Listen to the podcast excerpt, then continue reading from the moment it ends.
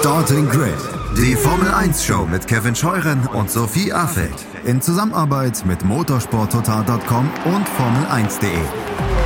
Keep racing auf meinsportpodcast.de. Einen schönen guten Tag und herzlich willkommen zu Starting Grid, eurem Formel 1 Podcast auf meinsportpodcast.de. Es ist Zeit für einen HörerInnen-Stammtisch und zwar im November 2022. Kurz vor Schluss haben wir ihn doch noch hinbekommen. Ich freue mich sehr drauf. Ich freue mich aber erstmal natürlich vor allem über meine Co-Moderatorin Sophie Affeld. Hallo Sophie.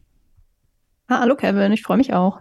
Und auch dabei heute ist der Chefredakteur von Formel1.de, de.motorsport.com und motorsporttotal.com, Christian Immervoll. Hallo Christian. Hallo in die Runde. Denn die Runde erweitern wir heute mit zwei Hörern. Eigentlich sollten es drei sein. Einer ist leider kurzfristig erkrankt, aber wir freuen uns deshalb umso mehr, dass die beiden anderen auch ihn heute kompensieren werden. Wir begrüßen zuallererst mal Mike. Hallo Mike. Ja, hallo zusammen. Ich freue mich, dass ich dabei sein darf. Schön, dass du deine Podcast-Premiere mit uns feierst heute auch und äh, wir mit dir über die Formel 1 sprechen können. Du hast ein Thema mitgebracht später und auch Paul hat eins mitgebracht. Ich freue mich auch sehr, dass Paul da ist. Hallo Paul. Ja, hallo in die Runde. Ich freue mich auch wirklich dabei sein zu dürfen. Vielen Dank für die Einladung.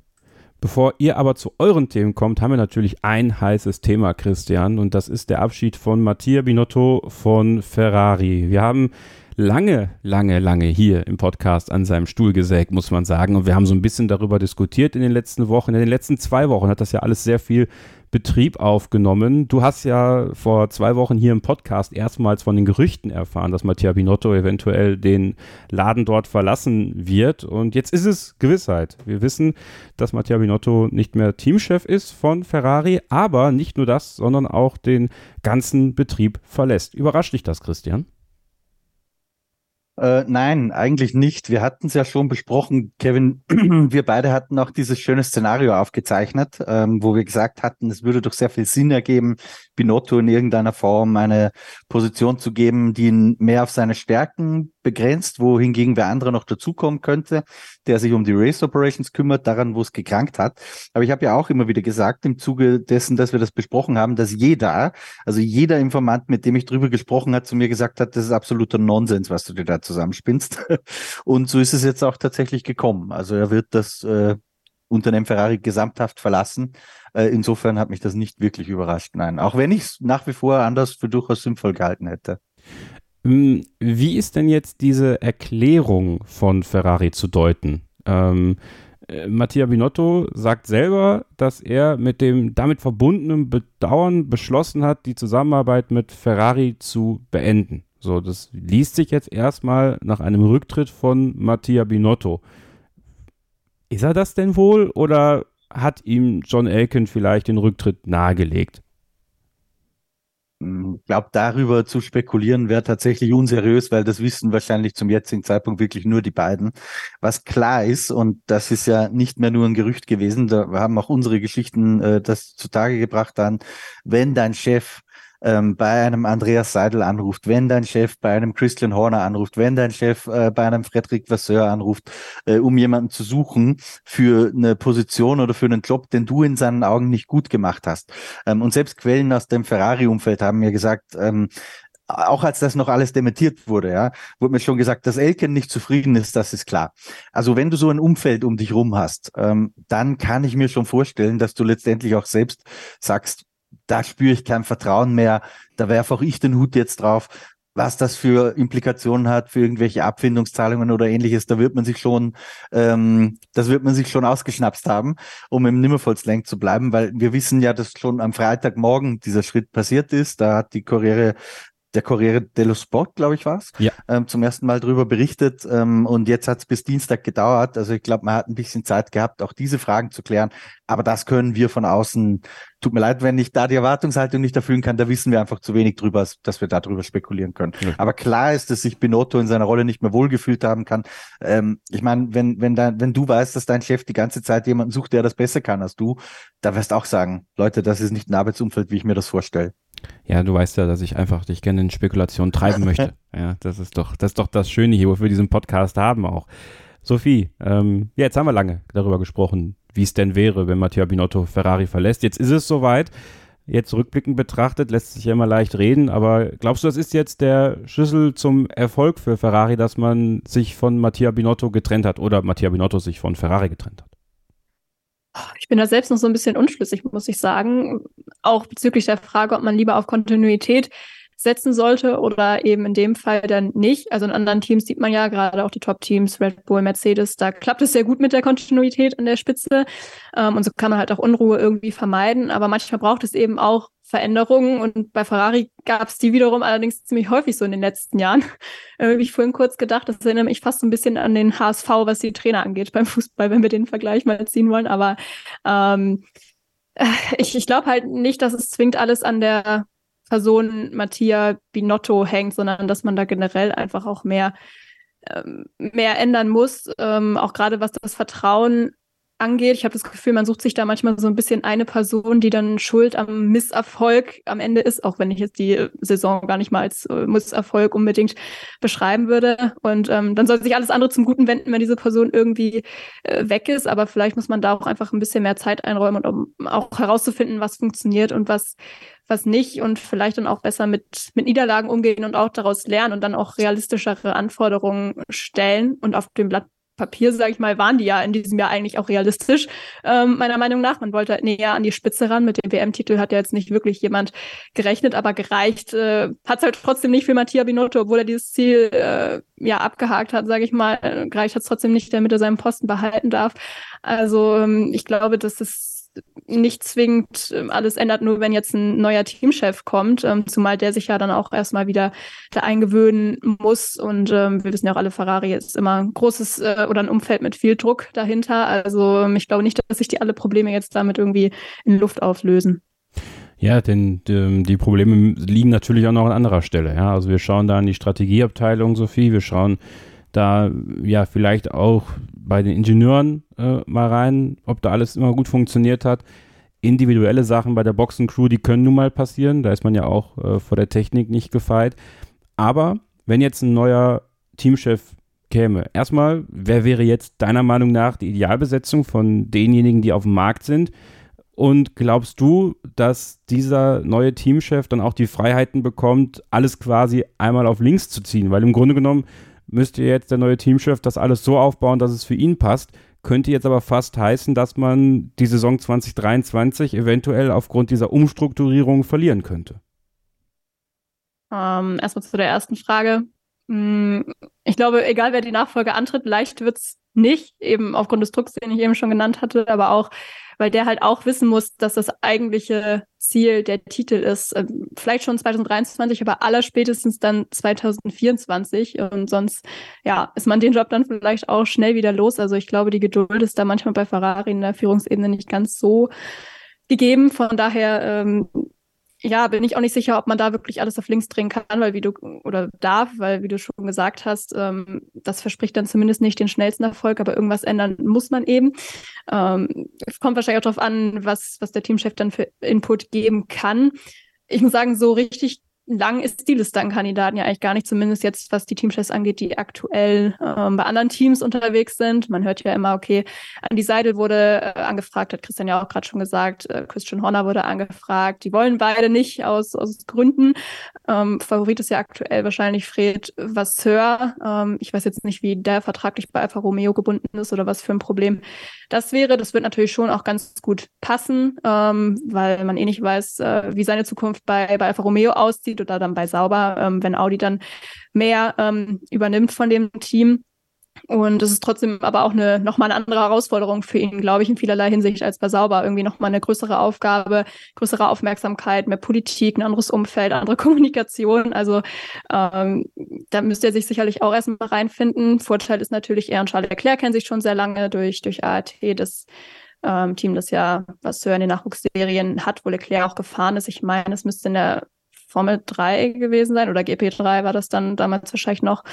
Ähm, ja, von daher wäre das auf jeden Fall schon mal ein Faktor, der vielleicht ganz gut passen würde. Ähm, ansonsten kann ich mir vorstellen, dass man vielleicht auch Laurent Mackies als aktuellen Sportdirektor vielleicht noch in Betracht zieht. Ich finde, er hat an der Strecke jetzt auch kein so schlechtes Bild gemacht, als er Binotto ab und zu mal vertreten hat, als er äh, Maranello war. Aber die Arbeit an der Strecke ist halt auch nur die halbe Wahrheit und ich weiß auch nicht, warum man dann so lange mit einer Entscheidung warten sollte, wenn es, also außer halt, es ist eine Ersatzlösung, wenn man keinen anderen findet. Ähm, und vielleicht braucht man auch einfach wen, wen extern, der quasi mal von Null startet. Ansonsten, ja, sehe ich jetzt gerade keinen, den ich als sehr wahrscheinliche Option noch sehen würde. Christian Wimmelmal und äh, Stefan Ehlen hat das auf seinem Twitter-Account Stefan-Ehlen hat mal gemacht, die Amtszeiten der letzten fünf Ferrari-Teamchefs anschauen in der Formel 1, aber von 1993 bis 2007 Jean Todt, von 2007 bis 2014 Stefano Domenicali, heute äh, Formel 1-Chef 2014 Marco Mattiacci, äh, die äh, Hardcore-Fans unter euch werden sich an ihn erinnern. 2014 bis 2019 Maurizio Arrivabene und von 2019 bis 2022 eben Mattia Binotto. Mattia Binotto ist schon so lange im Unternehmen gewesen, hat unter anderem ja auch an Michael Schumachers Seite damals in der Motorenabteilung gearbeitet, also kennt das Unternehmen in- und auswendig. Und man hat so ein bisschen das Gefühl, dass eben seit Jean Todt äh, kein Teamchef mehr diesen durchschlagenden Erfolg hatte. Stefano Dominicali vielleicht noch ein Stück weit, ähm, aber dann wird es schon eng. Woran könnte das liegen bei Ferrari? Könnte es auch ein Fahrerproblem vielleicht am Ende des Tages sein, weil eben auch die an der einen oder anderen Stelle vielleicht nicht die richtige Wahl waren in den letzten Jahren? Hm, ich glaube, wir müssen vielleicht eher hinterfragen, was ist eigentlich der Normalzustand bei Ferrari? Waren das die Todd-Jahre? Ich glaube, die waren so erfolgreich, die können für kein Team Normalzustand sein, genauso wenig wie für Mercedes die letzten Jahre Normalzustand sein können. Oder waren es die Jahrzehnte drumherum, die genauso waren wie die letzten Jahre? Äh, wir erinnern uns, Ferrari hat zwischen 79 und 2000 keinen einzigen Titel gewonnen. Ähm, das, aber Ferrari war halt meistens eins der Top-Teams, die aus eigener Kraft siegfähig waren und WM-fähig. Ich glaube, das ist auch das, was man als Normalzustand von den großen Teams irgendwie erwarten kann. Und da hat Binotto äh, für mein Befinden Ferrari wieder hin zurückgebracht, eigentlich in seiner Ära und nicht davon, da, nicht davon weggebracht. Was, ich nicht ganz einschätzen kann, es gab ja 2019 diesen großen Motorenskandal, wo natürlich nach außen hin sehr wenig offiziell kommuniziert wurde, aber jeder, mit dem man so ein bisschen im Paddock spricht, ähm, sagt, dass das ein bisschen stärker gestunken hat, äh, als es nach außen den Anschein hatte. Es hieß ja auch mal, auch das Gerücht gibt's, dass das mit ein Grund war, warum Sebastian Vettel dann sich bei Ferrari nicht mehr wohlgefühlt hat, weil er gesagt hat, okay, hier wurde ohne mein Wissen auch mit betrügerischer Absicht was gemacht, da, da konnte ich mich auch überhaupt nicht damit identifizieren und dass das auch ein Teil des Problems war, warum es zwischen Vettel und Ferrari äh, auseinandergebrochen ist. Kann ich alles nicht beurteilen, ob das so stimmt oder nicht, aber das ist, was so ein bisschen geplaudert wird im Paddock der Formel 1. Ähm, von daher, ich weiß gar nicht, ob man jetzt so massiv eine Krisen, Krise suchen muss bei Ferrari. Ich finde, die gibt's gar nicht. Ferrari ist eins der drei Top-Teams in der Formel 1, äh, hat mit die meisten Podestplätze geholt, hat ein paar Rennen gewonnen, ist auf Pole Position geführt worden. Ähm, ich sehe die Krise nicht bei Ferrari. Ich sag's wie es ist, weil die Probleme, die man hatte dieses Jahr, das sind Probleme, die man lösen kann. Ja, also sprich, was die Strategien, die Fehler betrifft, was meines Erachtens nach viel schlimmer gewesen wäre, wäre, wenn die technische Basis dieses Autos in einem Zeitraum, wo die Motoren ja auch eingefroren werden äh, für einen sehr langen Zeitraum, beziehungsweise inzwischen schon worden sind, wenn das nicht gepasst hätte, weil dann weiß man, man fährt auch die nächsten Jahre äh, hoffnungslos hinterher. Aber das hat, das Ruder hat Binotto äh, in seiner Amtszeit, natürlich nicht nur er persönlich, das ist ein Riesenteam mit vielen hundert Mitarbeitern, aber das Ruder wurde in seiner Amtszeit noch herumgerissen von daher sehe ich das, also diese Bewertungen von Ferrari gar nicht so schwarz, wie die teilweise äh, anderswo in Medien gezeichnet werden. Dann bleibe ich dabei, dann war es eine politische Entscheidung gegen ihn. Aus irgendeinem Lager innerhalb des Teams, wo er einfach dann verloren hat. Möglich. Oder vielleicht hat es auch noch irgendwie, weißt du, diese 219er-Skandal. Wir wissen hm. da einfach so wenig drum. Vielleicht hat sogar der noch irgendwie damit zu tun. Aber da haben wir einfach zu wenig Wissen drüber. Jetzt ist ja Maurizio Revabene gemeinsam mit dem gesamten Vorstand von Juventus Turin zurückgetreten. Äh, glaubst du, eine Rückkehr von ihm zu Ferrari ist ausgeschlossen? Sagt niemals nie in der Formel 1, aber aktuell sehe ich da keine Indizien dafür. Dann holen wir doch mal unsere beiden Hörer rein, Mike und Paul. Fangen wir doch mit dir an, Paul. Ähm, wie hast du Matteo Binotto gesehen? Ist der richtige Schritt von Ferrari aus Fansicht, ihn vor die Tür zu setzen? Das ist wirklich eine gute Frage, wenn man die Hintergründe nicht kennt, wenn man äh, nicht hinter die Türen äh, bei Ferrari richtig reinschauen kann, hinterschauen kann. kann. Aber es muss, äh, da gebe ich euch recht, irgendetwas noch äh, gewesen sein, was für Außenstehende nicht ganz klar rüberkommt, weil äh, wenn man sich die Erfolge aus den letzten äh, drei Jahren, wo er äh, dort nun mal der Chef ist, das Sagen hat und alles äh, die, die Fäden zieht, zumindest was das Team angeht, betrachtet, dann ist es äh, eher eine äh, Kurve nach oben als nach unten. Ähm, auch wenn man jetzt natürlich die Motorengeschichte irgendwo nochmal irgendwie rausziehen muss.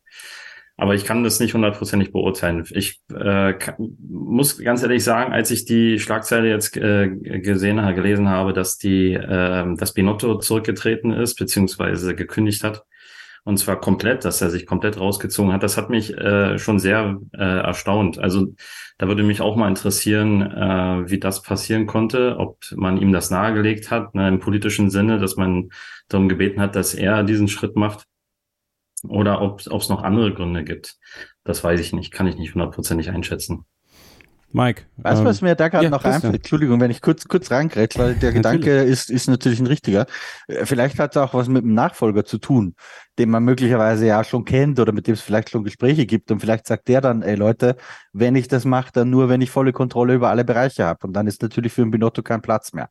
Aber auch das, wie gesagt, nur eine Theorie. Wissen tun wir es nicht. Mike, hast du noch eine eigene Theorie zu Binotto oder wie hast du ihn wahrgenommen in den letzten Jahren? Auch äh, in Anbetracht der Kommunikation, die ich immer so ein bisschen kritisiert habe. Was, was also dann erst bei Sebastian Vettel nach hinten losgegangen ist. Dann gab es ja diesen Skandal 2019, ja. Äh, und auch bei Charles Leclerc und Carlos Sainz war es nicht immer glücklich, wie er sich positioniert hat. Nämlich im Grunde gar nicht. Einerseits natürlich gut, andererseits natürlich unzufriedenstellend, gerade für einen wie Charles Leclerc, der natürlich die unangefochtene Nummer eins bei Ferrari sein möchte. Also da muss ich ein bisschen weiter ausholen, wenn mir das gestattet ist. Na klar. Und zwar zum Thema Ferrari muss man sagen, Sophie, du hast gesagt, man vergleicht oder du vergleichst es mit dem HSV. Interessant, ich würde es eher mit dem FC Bayern vergleichen. Und zwar bei Ferrari ist es so, du hast keine Schonzeit. Du musst reinkommen und abliefern. Und den Druck, der ist automatisch bei Ferrari da. Zum einen Traditionsteam und zum anderen, Ferrari ist mehr als eine Marke. Das ist der Mythos. Und bei Ferrari ist es einfach so, dass sie sich selber den Druck auferlegen und sagen, wir wollen vorne mitfahren.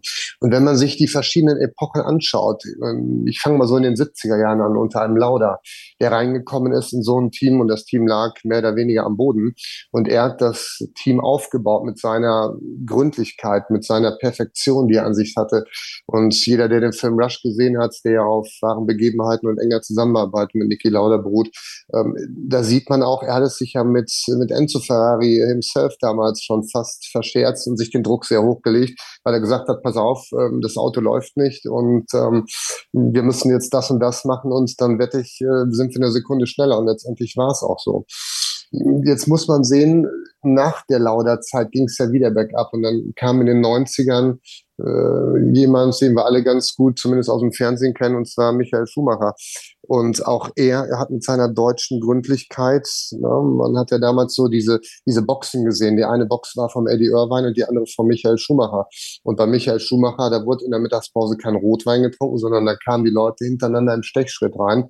Und nicht, weil er sie dazu gezwungen hat, nein, weil er wusste, wie man Menschen führt. Das war auch übrigens eine ganz große Stärke, wie wir alle wissen, von Michael Schumacher.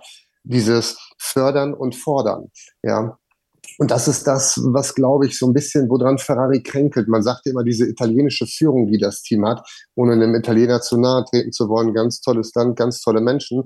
Aber der Schlüssel, der war einfach da bei Lauda und auch bei, bei Schumacher. Sie haben ihre Leute mitgebracht. Bei Schumacher war es Rory Byrne und äh, Ross Brown. Und das war letztendlich auch der Schlüssel zum Erfolg in Verbindung mit äh, Jean Todt. Ähm, man hat das bei Alonso gesehen, der auch ein ganz, ganz akribischer Arbeiter ist, die man natürlich auch nachsagt, so ein bisschen verbrannte Erde zu hinterlassen. Aber er war schneller als das Auto und hat selber nicht so viele Fehler gemacht. Ja, danach kam Sebastian Vettel, auch ein besessener Arbeiter, große Idol Michael Schumacher. Aber er hat für mich den Fehler gemacht. Er hat nicht die entscheidenden Leute mit ins Team gebracht und konnte sich vielleicht am Ende des Tages auch nicht so durchsetzen wie äh, an Michael Schumacher. Und ähm, zur Frage mal inhaltlich zu kommen, Kevin, ähm, Mattia Binotto ist für mich sehr schwer aufzuschlüsseln, weil er ist ein sehr introvertierter Mensch, der wenig Gefühle nach außen spiegelt und ähm, wenn du aus so einer Motorenecke kommst, als Motoreningenieur, was er mit Sicherheit super ausgefüllt hat, dann bist du in dem Fachbereich, ich nenne es mal, man hat ja immer zwei Kompetenzen, einmal die soziale Kompetenz in so einer Rolle, einmal die fachliche Kompetenz. Und die fachliche Kompetenz würde ich ihm nicht absprechen, mit Sicherheit nicht. Ähm, ich glaube, dass ihm so ein bisschen, aber das, der Führungsstil fehlt. Ne? Das nach außen kommunizieren mit Sebastian Vettel, mit Charles Leclerc und all diese Dinge. Ich glaube einfach, er war in der falschen Abteilung. Man hat vielleicht auch nicht zu der Zeit den richtigen gefunden, hat ihn genommen. Man hat ja auch lange gesagt, er kränkelt so ein bisschen an dieser Doppelbelastung, einmal der technische Direktor, einmal der Teamchef. Ich glaube, das kann man nur, wenn man alle Facetten gleichzeitig bedienen kann. Und diese Komponente, die spreche ich ihm ab. Übrigens noch mal ganz kurzer Vergleich zum FC Bayern. Jeder, der zum FC Bayern als Trainer kommt, der muss es auch schaffen, dieses ganze Gehege zusammenzuhalten, ja. Und das ist letztendlich die Kunst. Und ich glaube, das bei Ferrari hinzukriegen, die Tradition zu wahren, die Leistung zu bringen, ähm, die Fahrer zu motivieren, ganz wichtig, und trotzdem nach außen hin wie so ein Uli Hoeneß den Blitzableiter zu spielen und alles auf sich zu nehmen und mit dem Hintergrund alles stabil zu halten. Das ist letztendlich das, was ihm gefehlt hat, meiner Meinung nach. Das ist eine sehr starke Zusammenfassung. Die würde ich jetzt einfach mal so stehen lassen, Mike. Vielen Dank. Sehr, sehr gut. Wir machen jetzt mal eine kurze Pause und äh, lassen Ferrari hinter uns und sprechen im nächsten Take äh, über Mikes Thema. Der kann direkt gleich weiterreden. Muss ich jetzt noch kurz den, äh, nochmal kurz Schluck Wasser nehmen und dann geht es gleich weiter mit äh, seinem Thema, mit einem Fahrer, der vielleicht unter Umständen eventuell mal irgendwann bei Ferrari hätte fahren wollen weil er ja, italienische Wurzeln hat. Daniel Ricciardo ja, hat einen neuen Job ab der kommenden Saison und darüber wird er, werden wir sprechen, hier beim HörerInnen-Stammtisch im November 2022 bei Starting Grid, dem Formel 1 Podcast auf meinsportpodcast.de. Bleibt dran. Schatz, ich bin neu verliebt. Was? Da drüben. Das ist er. Aber das ist ein Auto. Ja, Mit ihm habe ich alles richtig gemacht. Wunschauto einfach kaufen, verkaufen oder leasen. Bei Autoscout24. Alles richtig gemacht. Hey, Malte Asmus von meinsportpodcast.de hier. Ab März geht's weiter mit unseren 100 Fußballlegenden. Staffel 4 bereits. Freut euch auf Zlatan Ibrahimovic, Michel Platini, Cesar Luis Minotti, Paolo Maldini, um nur mal vier zu nennen. Und bis wir mit der vierten Staffel kommen, hört doch einfach nochmal rein in die bisherigen drei Staffeln. Ronaldinho, Sepp Meyer, Gary Lineker, Lothar Matthäus und viele weitere warten da auf euch. 100 Fußballlegenden. Jetzt. Überall, wo es Podcasts gibt. Willkommen zurück bei Starting Grid, dem Formel 1 Podcast auf meinsportpodcast.de, dem HörerInnen-Stammtisch im November 2022. Mike hat ein wunderbares Thema mitgebracht und zwar geht es ihm primär um Daniel Ricciardo. Und da bin ich jetzt einfach mal erstmal ganz gespannt darauf, was du zu erzählen hast und äh, auf eine sehr angeregte Diskussion, weil ich mir in den letzten Tagen auch noch sehr viele Gedanken zu ihm gemacht habe. Schieß los, Mike. Ja, Thema Daniel Ricciardo habe ich mir ausgesucht, weil es mich schon beschäftigt. Super netter Typ, ähm, Sunny Boy, keine Frage, auch schon lange dabei, seit 2011. Vergisst man vielleicht ab und zu auch. Ähm, ich habe mir mal so ein bisschen die vergangenen Tage genutzt und habe mir mal angeguckt, wie waren seine Teamduelle eigentlich. Wir lassen mal 2011 außen vor, da ist er im ersten halben Jahr nur die Trainingssessions für Toro Rosso gefahren und im zweiten Halbjahr dann bei HRT. Ähm, wenn man aber von 2012 bis 2022 sieht, ist er insgesamt für drei Teams gefahren, nämlich Toro Rosso, Red Bull und Renault und McLaren, sorry, vier Stück. Und er hat von diesen zehn Teamduellen doch irgendwo fünf verloren. Ich hätte gefühlt gedacht, es wären mehr gewesen, die er gewonnen hat. Und da stellt sich mir eine Frage, worüber wir gerne darüber diskutieren können. Und zwar, wenn ich mir das so Revue passieren lasse, dann sieht man, dass er erstmal bei Toro Rosso gegen Quert verloren hat im Teamduell. Dann aber wiederum bei Red Bull auf Augenhöhe war mit Sebastian, äh, Quatsch, mit äh, Max Verstappen, sorry. Und danach dann zu Renault ging und Hülkenberg geschlagen hat, muss man sagen, 2019 und auch gegen Ocon gewonnen hat. Und ab dann ging es bergab. So diese ganze Zusammenfassung, was ich mir dort mal angeschaut habe, ist, er erinnert mich so ein bisschen an Fernando Alonso, der nach seiner ähm, zweiten Amtszeit bei Renault die Möglichkeit hatte, in 2009 zu unterschreiben für 2010 ähm, bei einem bekannten Brausehersteller und hat sich dann doch für das Traditionsteam entschieden. Ich glaube, das lag so ein bisschen bei Daniel Ricciardo auch äh, in der Luft, der dann irgendwo 2016 Mitte der Saison einen gewissen Max Verstappen bekommen hat, den er 2017 noch schlagen konnte. Da hat aber auch Verstappen, muss man fairerweise sagen, acht DNFs und ähm, Daniel Ricciardo nur drei. In 2018 wurde das Ganze dann umgedreht. Da hat er es dann verloren mit 170 zu 249 Punkten ähm, und ist dann, wie man so schön sagt, geflüchtet, nämlich nach Renault. Also diese ganze Überschrift bei Daniel Ricciardo ist einfach, ist es vielleicht so, dass er die falschen Teams gewählt hat? Ja, jetzt nochmal bei McLaren hat das Auto nicht zu seinem Fahrstil gepasst, zweimal gegen Norris verloren. Auch hier verwunderlich, er hat es dieses Jahr nochmal von den Punkten her deutlicher verloren wie in 2021. Ironie der Geschichte, er hat noch den, den Sieg geholt im Monster vor Lando Norris. Das sind immer diese verrückten Geschichten, die das Team schreibt oder die Formel 1 an sich. Was man zusammenfassend einfach sagen kann, wäre, was ich mir mal so überlegt habe, wenn man 50 Prozent seiner Teamduelle verliert, wiederum immer mit Max Verstappen auf Augenhöhe war, dann frage ich mich, war er nur dann gut, wenn das Auto gepasst hat? Ja. Und genauso wie jetzt bei Hülkenberg, man holt dann Hülkenberg als Stammfahrer zurück und Ricardo, 89 geboren, ist nächstes Jahr 34, in 23 auch schon 35, äh, sorry, in 24, 35. Ähm, dann ist irgendwo aber auch bei normalen Fahrern die Luft raus mit Mitte 30, es sei denn, man heißt vielleicht Hamilton oder Alonso. Ähm, Wäre mal interessant, eure Meinung darüber zu hören. Bevor ich das weitergebe, ähm, direkt mal eine Anschlussfrage von mir an dich. Siehst du bei Daniel Ricciardo noch das letzte Feuer für die Formel 1?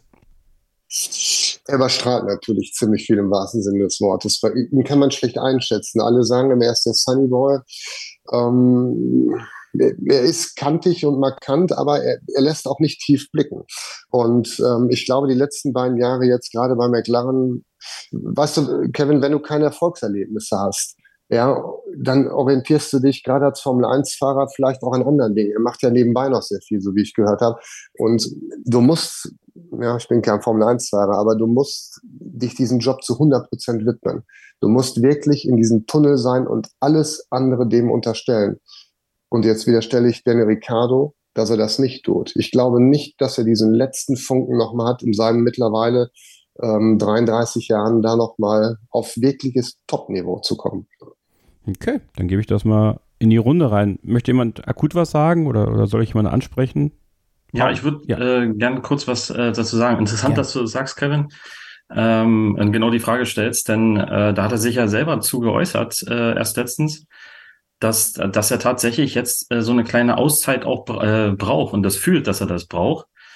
Und das erinnert mich auch an die Aussage von, von Höki, die er auch vor ein paar Tagen erst gebracht hat, äh, nachdem so ein bisschen Rummel um ihn war, dass auch er gespürt hat, dass so ein bisschen die Luft raus war. Und äh, man hört das in, letzter, in den letzten Jahren doch häufiger, dass Fahrer einfach ähm, mal so ein bisschen zurücktreten wollen. Auch Al Alonso war auch so ein Thema.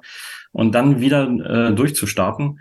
Ich glaube, das ist auch hier der Fall, dass er einfach ein bisschen ausgebrannt ist, äh, aus welchen Gründen auch immer. Vielleicht ist es einfach normal heutzutage auch, dass, dass man äh, schneller ausgebrannt ist äh, durch die vielen Rennen. Und ich glaube, das ist schon ein, ein wichtiger Grund aktuell bei ihm. Ich glaube halt, dass es auch vielleicht so ein bisschen irgendwie eine Negativspirale vielleicht auch ist, ne? Also was so zu dieser Ausbrennung auch mitführt, wenn du wirklich jetzt seit zwei Jahren jede Woche oder fast jede Woche von deinem Teamkollegen irgendwie äh, geschlagen wirst, der natürlich sehr, sehr talentiert ist, aber trotzdem würde man von einem siebenfachen Rennsieger ja doch ein bisschen mehr erwarten. Und ich glaube, es kommt halt auch dazu, dass äh, er selbst auch immer noch mega ratlos ist, was überhaupt das Problem dahinter ist. Und auch McLaren scheint da ja noch nicht wirklich hintergestiegen zu sein oder werden sie jetzt logischerweise auch nicht mehr, weil die Zeit vorbei ist. Und die haben ja auch selbst äh, gesagt, also sie haben ja auch nicht Ricciardo die äh, Schuld zugeschoben, sondern auch zugegeben, dass man es auch selbst nicht geschafft hat, für ihn ein passendes Auto hinzustellen. Und ähm, ich glaube auch Ricciardo selbst hat mal gesagt, er hat gesehen, was Lando Norris kann und was er macht, aber er konnte es einfach selbst nicht reproduzieren, sage ich mal. Und ich glaube, dass das schon auch am, am, Selbstvertrauen lag, wenn, wenn du siehst, du, du kriegst es selbst irgendwie nicht hin, obwohl du äh, tief im Inneren ja immer noch daran glaubst, dass du es äh, immer noch kannst, wenn du das richtige Auto unterm, hin, unterm Hintern hast. Und ich glaube, er hat sich da auch mal so ein bisschen mit Sebastian Vettel verglichen, der ja auch einer ist, der ja, diesen Wohlfühlfaktor auch braucht oder wo doch einige Faktoren zusammenkommen müssen, damit er eben das Beste rausholen kann. Und wenn das halt zwei Jahre hintereinander nicht gelingt und man dann nicht wirklich hinterkommt, glaube ich auch, dass das jetzt nicht gerade zur, zur Motivation, oder das heißt Motivation, ich glaube schon, dass er noch motiviert ist, aber ähm, ja, dass das schon zur Ausbrennung auf jeden Fall irgendwie mhm. auch, auch beiträgt. Ja, die ewigen Niederlagen, die sind natürlich auch ein Brandbeschleuniger für sowas. Ich meine, das erzeugt Frust ohne Ende. Bei, beim Rennfahrer ist das natürlich auch dann Selbstbewusstsein, was immer weiter runterfährt. Das ist natürlich eine Katastrophe. Ganz normal, dass dann natürlich ähm, ja der negative, da wird der negativer Stress dann auch ausgeschüttet, ne, anstatt positiver und ist für ihn, glaube ich, als Sunny Boy noch wichtiger. Ja, ich weiß auch nicht, wie das Umfeld jetzt unbedingt bei McLaren oder bei Renault äh, damals war. Ich glaube auch bei ihm, äh, dass er da äh, relativ sen sensibel ist und dass auch vielleicht die Fahrergeneration von heute auch äh, viel sensibler ist als vielleicht noch die Generation davor. Ähm, das ist bestimmt alles auch ein Grund dafür.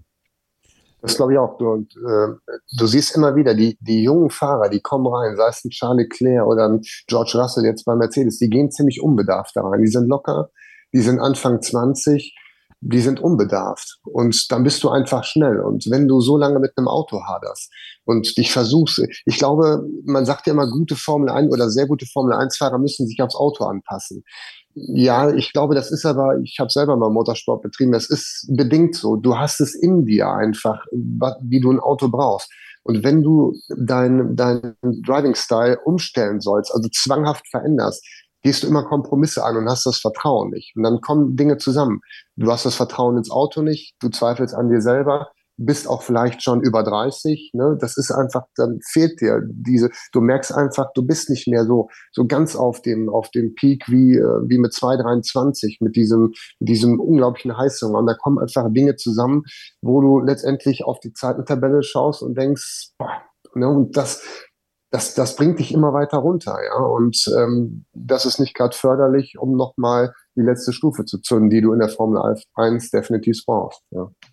Aber wenn wir beim Thema Vertrauen noch sind, da frage ich mich ehrlich gesagt so ein bisschen, wie er das jetzt wieder aufbauen möchte, wenn er nochmal zurückkommen will, was ja offiziell schon noch der Plan ist, weil er ja auch bewusst sagt, er möchte keine Rennserie nebenbei fahren, weil er eben auch ein bisschen Abstand braucht. Ähm, gut, das wird er wahrscheinlich selbst am besten wissen. Ich weiß objektiv oder subjektiv betrachtet, besser gesagt, nicht, ob das so der richtige Weg ist. Ich habe zum Beispiel jetzt Alex Albon irgendwie äh, vor mir, der ja auch in seinem Jahr Auszeit äh, in der DTM ganz gut unterwegs war und da vielleicht auch wieder so ein bisschen Selbstbewusstsein äh, bekommen hat. Jetzt natürlich war das nicht die Formel 1, aber trotzdem hast du gesehen, okay, ich kann irgendwie doch noch was. Und äh, ja, von daher bin ich mir nicht so ganz sicher, ob das äh, jetzt der richtige Weg ist, wirklich nur diese Red Bull Reserverolle anzunehmen, zumal ich das Gefühl habe, dass die eben sehr marketinglastig ist und gar nicht mal so sehr hm, ja, sportbezogen. Ähm, ja, bin ich noch ein bisschen, bisschen unschlüssig, was das angeht. Ja, ich glaube, eine Garantie wird es auch nie geben. Eine Garantie hat man ja auch nicht bei einem Teamwechsel, ob es klappt, ne? wie man halt an dem Beispiel sieht. Aber man sagt ja, die Zeit halt alle Wunden. Und ich denke mal, das haben äh, viele Fahrer schon wahrgenommen und hatten äh, schon einen gewissen Erfolg, wie du gerade schon äh, den Namen genannt hattest, Alben und, und weitere. Und ich bin, äh, also Magnussen ist ja auch ein schönes Beispiel von diesem Jahr. Ja. Ähm, ich bin gespannt, wie es mit Hülki äh, nächstes Jahr losgeht. Ich glaube, da gucken alle Augen drauf, äh, wie es wird. Ja, aber äh, die Zeit hilft manchmal, den Abstand zu gewinnen, auch einfach rauszukommen aus dem ganzen Zirkus, ähm, nicht mehr diesen Druck zu haben, ein bisschen die Batterien wieder aufzuladen, auch menschlich den Abstand vielleicht so, sogar zu haben, ja, einfach so ein bisschen wegzukommen äh, von von den dem Trubel und dann ähm, einfach nochmal einen Ansatz äh, zu finden. Aber ob es klappt, ich glaube, äh, das muss man dann einfach sehen. Ich brauche halt auch die Chance dafür. Das ist natürlich das ja, andere stimmt, Thema, ja. Ja, aber die kannst du, äh, die kannst du auch erzwingen. Wenn er am Simulator jetzt zum Beispiel permanent schneller sein sollte als ein Perez, wird man sich die Frage stellen müssen, ob nicht eigentlich Ricciardo da drin sitzen sollte. Also ich stimme äh, den genannten Argumenten ausnahmslos zu. Vor allem dieses Burnout-Thema spielt, glaube ich, bei Ricciardo. Also nicht, dass er jetzt wirklich einen medizinisch diagnostizierten Burnout Hat er vielleicht auch, weiß ich nicht, aber das möchte ich ihm jetzt nicht unterstellen.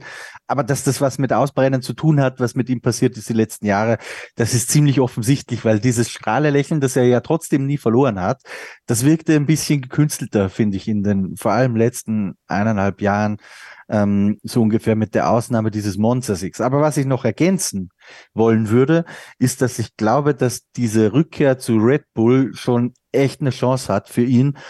Wenn man diesen Schalter nochmal ins Positive kippen kann, dann glaube ich da.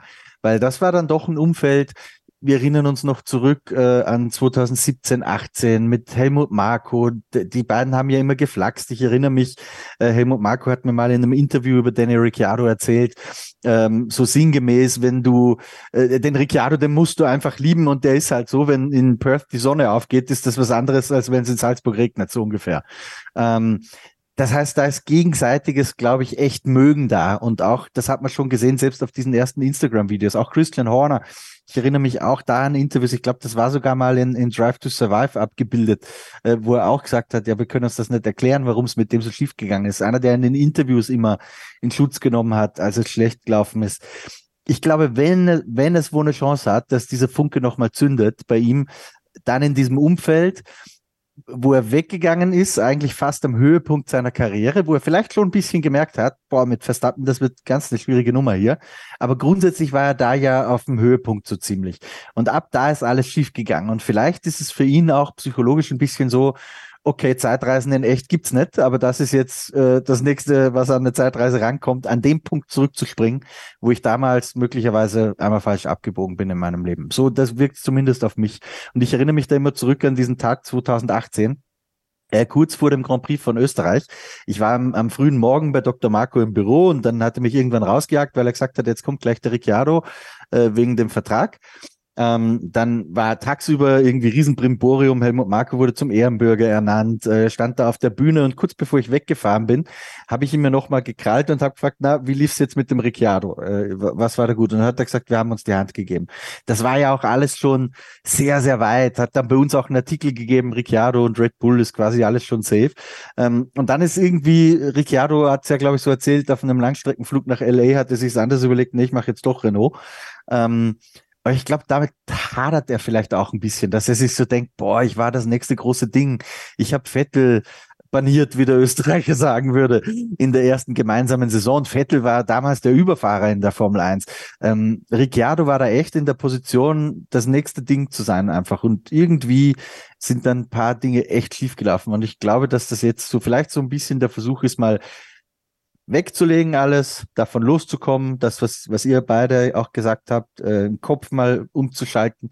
Ich glaube, du kannst nicht klammern und je mehr du es dann versuchst in so einer Situation, ähm, das wiederherzustellen, was du da hattest, in, in seinem Fall, desto weniger wird es funktionieren, weil dann verkrampfst du nur noch mehr und machst erst recht alles falsch. Und so, glaube ich, ist gut, wenn er jetzt sagt, so, ich gewinn mal Abstand zu der Geschichte ein Jahr lang. Vielleicht möchte er das auch so, was Sophie angesprochen hat, dass er mal sagt, okay, ich, mache vielleicht ein bisschen mehr Marketing und gar nicht so viel an der Rennstrecke, um, um auch mal meinen Kopf frei zu kriegen. Und vielleicht gelingt es ihm dann zurückzukommen mit einem neuen Hunger und neuen Feuer in ein Umfeld, das er kennt, äh, wo man ihn nie aufgehört hat zu schätzen und ich glaube, das hat man ihn auch spüren lassen, wo man ihn auch sofort wieder aufgefangen hat jetzt, das darf man auch nicht vergessen. Also ich kann mir schon vorstellen, dass es funktioniert, weil ich möchte nicht, ich bin ja äh, so ein bisschen Fan von Danny Ricciardo, ja, und glaube auch durchaus, Kevin, da wirst du dich auch noch dran erinnern. Ich, ich glaube ja auch an dessen Talent. Ich habe von Anfang an immer gesagt, ich kann mir nicht vorstellen, dass sich Norris dauerhaft gegen ihn durchsetzt. Ähm, da bin ich offensichtlich widerlegt worden und zwar ziemlich krass die letzten zwei Jahre. Aber ich glaube, dass das Talent in Danny Ricciardo schon irgendwo schlummert. Die Frage ist, kann man das nochmal rausholen oder war es das? Hallo, jetzt kommt der Partypooper. Ihr habt euch alle drauf gefreut. Jetzt geht's los, liebe Kinder. Haltet euch fest. Äh, ich habe mir ja ein paar Gedanken über Daniel Ricciardo gemacht. Und ich habe mir ein paar Statistiken von ihm angeschaut. Ne? Er hat ja mittlerweile 232 Grand Prix gefahren. Er hat ganze drei Pole Positions geschafft. Das sind 1,29 Prozent aller Grand Prix, in denen er teilgenommen hat. Er hat acht Siege. Ja, das sind 3,45 Prozent aller Grand Prix. Er hat immerhin 32 Podien. Das ist schon äh, eine solide Zahl, muss man sagen. Und dann habe ich mir mal so die Frage gestellt, wir hören ja jetzt immer wieder bei ihm, ja, sein Fahrstil passte nicht zum Auto und äh, dies, das und auch bei Renault hat es nicht funktioniert. Ich stelle jetzt mal knallhart die Frage, ist Daniel Ricciardo wirklich so gut, wie wir ihn machen? Danny Ricciardo ist unglaublich sympathisch. Ich glaube, das ist, also vielen ist er ja schon fast zu sympathisch. Manchmal denken auch manche, er ist gar nicht so sympathisch und er tut immer nur so, weil er immer so schön lächelt. Er hat ein sehr schönes Lächeln. Die Zahnspange hat ihm geholfen in seinem späten Alter. Ich frage mich tatsächlich, ist Danny Ricciardo wirklich so gut? Denn das, was er gut kann, ist dieses auf der Bremse überholen. Und was kann er dann? Also, was ist das, was Danny Ricciardo wirklich auszeichnet im Vergleich zu anderen Fahrern, die in der Formel 1 fahren? Wir reden ja viel darüber, dass wir ähm, dass manche Fahrer vielleicht gar nicht gut genug sind für die Formel 1. Danny Ricciardo hatte den, das große Glück, dass er zu einem Zeitpunkt zu Red Bull gekommen ist, wo eben Sebastian Vettel nicht mehr mit dem Auto klarkam. Da funktionierte Ricciardo und das sehr gut. Dann rannte er aber sowas von schnell von Max Verstappen weg. Das war schon ein bisschen peinlich im Nachhinein auch. Da haben wir auch drüber gesprochen damals, dass wir es schade finden, dass er sich dem nicht stellt. Und dann sagt er, stop being them. Das ist ein ganz wichtiger Spruch. Stop being them. Er hat sich absolut von Red Bull abgekapselt in dem Moment. Natürlich machen wir in manchen Momenten unseres Lebens andere Sachen anders, als wir es heute machen würden. Ja? Aber jetzt zurückzugehen und zu sagen, ich mache jetzt hier den Marketingfahrer so ein bisschen, äh, habe natürlich irgendwo noch eine Chance mit dabei zu sein, genieße aber das Red Bull-Umfeld, weil das Red Bull-Umfeld meiner eigenen Attitüde sehr entgegenkommt, dann kann ich das rein menschlich von ihm verstehen. Aber seine Motorsportbilanz in der Formel 1 ist nicht so gut, wie sie sein könnte. Und dann kann man sich tatsächlich fragen, ist er denn so gut, wie er sein könnte? Haben wir ihn vielleicht zu gut gemacht in der Vergangenheit? Und ist man ja. wirklich traurig, dass er weg ist? Und ich sage es ganz offen, ich bin nicht traurig, dass er weg ist. Also, äh, wir reden darüber, dass ein Mick Schumacher die Formel 1 verlassen muss. Ähm, und sind nicht traurig darüber. Ist kein Vergleich jetzt, ne? Ist schwierig, der Vergleich. Ist mir völlig klar. Nur, ähm, gleichzeitig denke ich halt auch, dass Daniel Ricciardo bis auf seine Menschlichkeit und bis auf das auf der Bremse überholen kein großer Verlust für die Formel 1 ist. Und man sich wirklich mal die Frage stellen sollte, im Vergleich zu einem Sainz, im Vergleich zu einem, gut, er ist besser als ein Quert, das kann man glaube ich festhalten. Er ist auch besser als ein Albon, aber ich glaube tatsächlich von den Red Bull-Fahrern, die gekommen sind, sind Vettel, Verstappen, ähm, was habe ich gerade gesagt? Welchen Namen habe ich gerade genannt? Quert. Nicht Quert, der andere? Elbon oder was meinst du? Elbon, Elbon, Quert. Ja, sind auf jeden Fall Ricardo, Verstappen und Vettel mit Sicherheit die, die drei besten so gesehen für das gewesen, was Red Bull äh, dann, dann hatte. Aber danach war halt nicht mehr viel. Und ähm, das ist halt wirklich was, was man, glaube ich, nochmal in Retrospektive irgendwann betrachten muss, ähm, was von Daniel Ricciardo wirklich bleibt in der Formel 1. Und ich finde halt, er hat in diesem Jahr absolut auch keinen Hunger gezeigt. Das kann sicherlich was Psychisches sein, das möchte ich nicht, äh, nicht von der Hand weisen. Und dann ist es, dann wäre es aber noch was wichtiger gewesen, dass man, dass man vielleicht darüber spricht, äh, weil gerade so einer, der immer so overly happy ist, wie Daniel Ricciardo, könnte da ein wichtiges Zeichen setzen, dass man so von, von der Warte betrachtet aber er wurde knallhart von Lando Norris weggebügelt und zwar wirklich knallhart. Und äh, das war schon krass. Und ähm, das ist dann sowas, wo ich mich echt frage, so, was verliert die Formel 1 mit Daniel Ricciardo außer ein schönes Lächeln? Also das ist eine, eine legitime Ansicht, finde ich. Nur bei zwei Punkten möchte ich ein bisschen gegensteuern, Kevin. Erstens, dass er quasi sofort weggelaufen wäre vom Verstappen. Es waren immerhin drei Jahre die wollen wir nicht ganz vergessen. Und im ersten Jahr, zugegeben, das war auch ein leichter Win natürlich, weil Verstappen mitten im, im Jahr das Auto gewechselt hat, aber im okay, ersten stimmt, Jahr hat er ja. ihn nach Punkten geschlagen. Im zweiten Jahr hat er ihn nach Punkten geschlagen. Und im dritten Jahr war Verstappen nach Punkten, das habe ich mir jetzt gerade mal rausgesucht, während du gesprochen hast, äh, 249 zu 170. Da gehört aber auch dazu, dass Ricciardo acht Ausfälle hatte und Verstappen nur drei. Also er war das sollte man bei seiner Geschichte nicht unterschlagen. Ich gehe komplett mit, was die letzten vier Jahre betrifft. Die zwei bei Renault und die zwei bei McLaren braucht man nicht drüber reden. Aber bei Red Bull war er der Einzige, der Max Verstappen jemals die Stirn bieten konnte. Und damit meine ich nicht nur so ein bisschen mitfahren manchmal, wie es Perez jetzt gemacht hat, sondern er war fast auf Augenhöhe. Das war so wie Nico Rosberg gegen Lewis Hamilton ein bisschen, muss man sagen. Da war auch immer klar, Hamilton ist der Überfahrer und Rosberg so ein bisschen gefühlte Nummer zwei, die aber in einem guten Jahr vielleicht auch mal Weltmeister werden kann.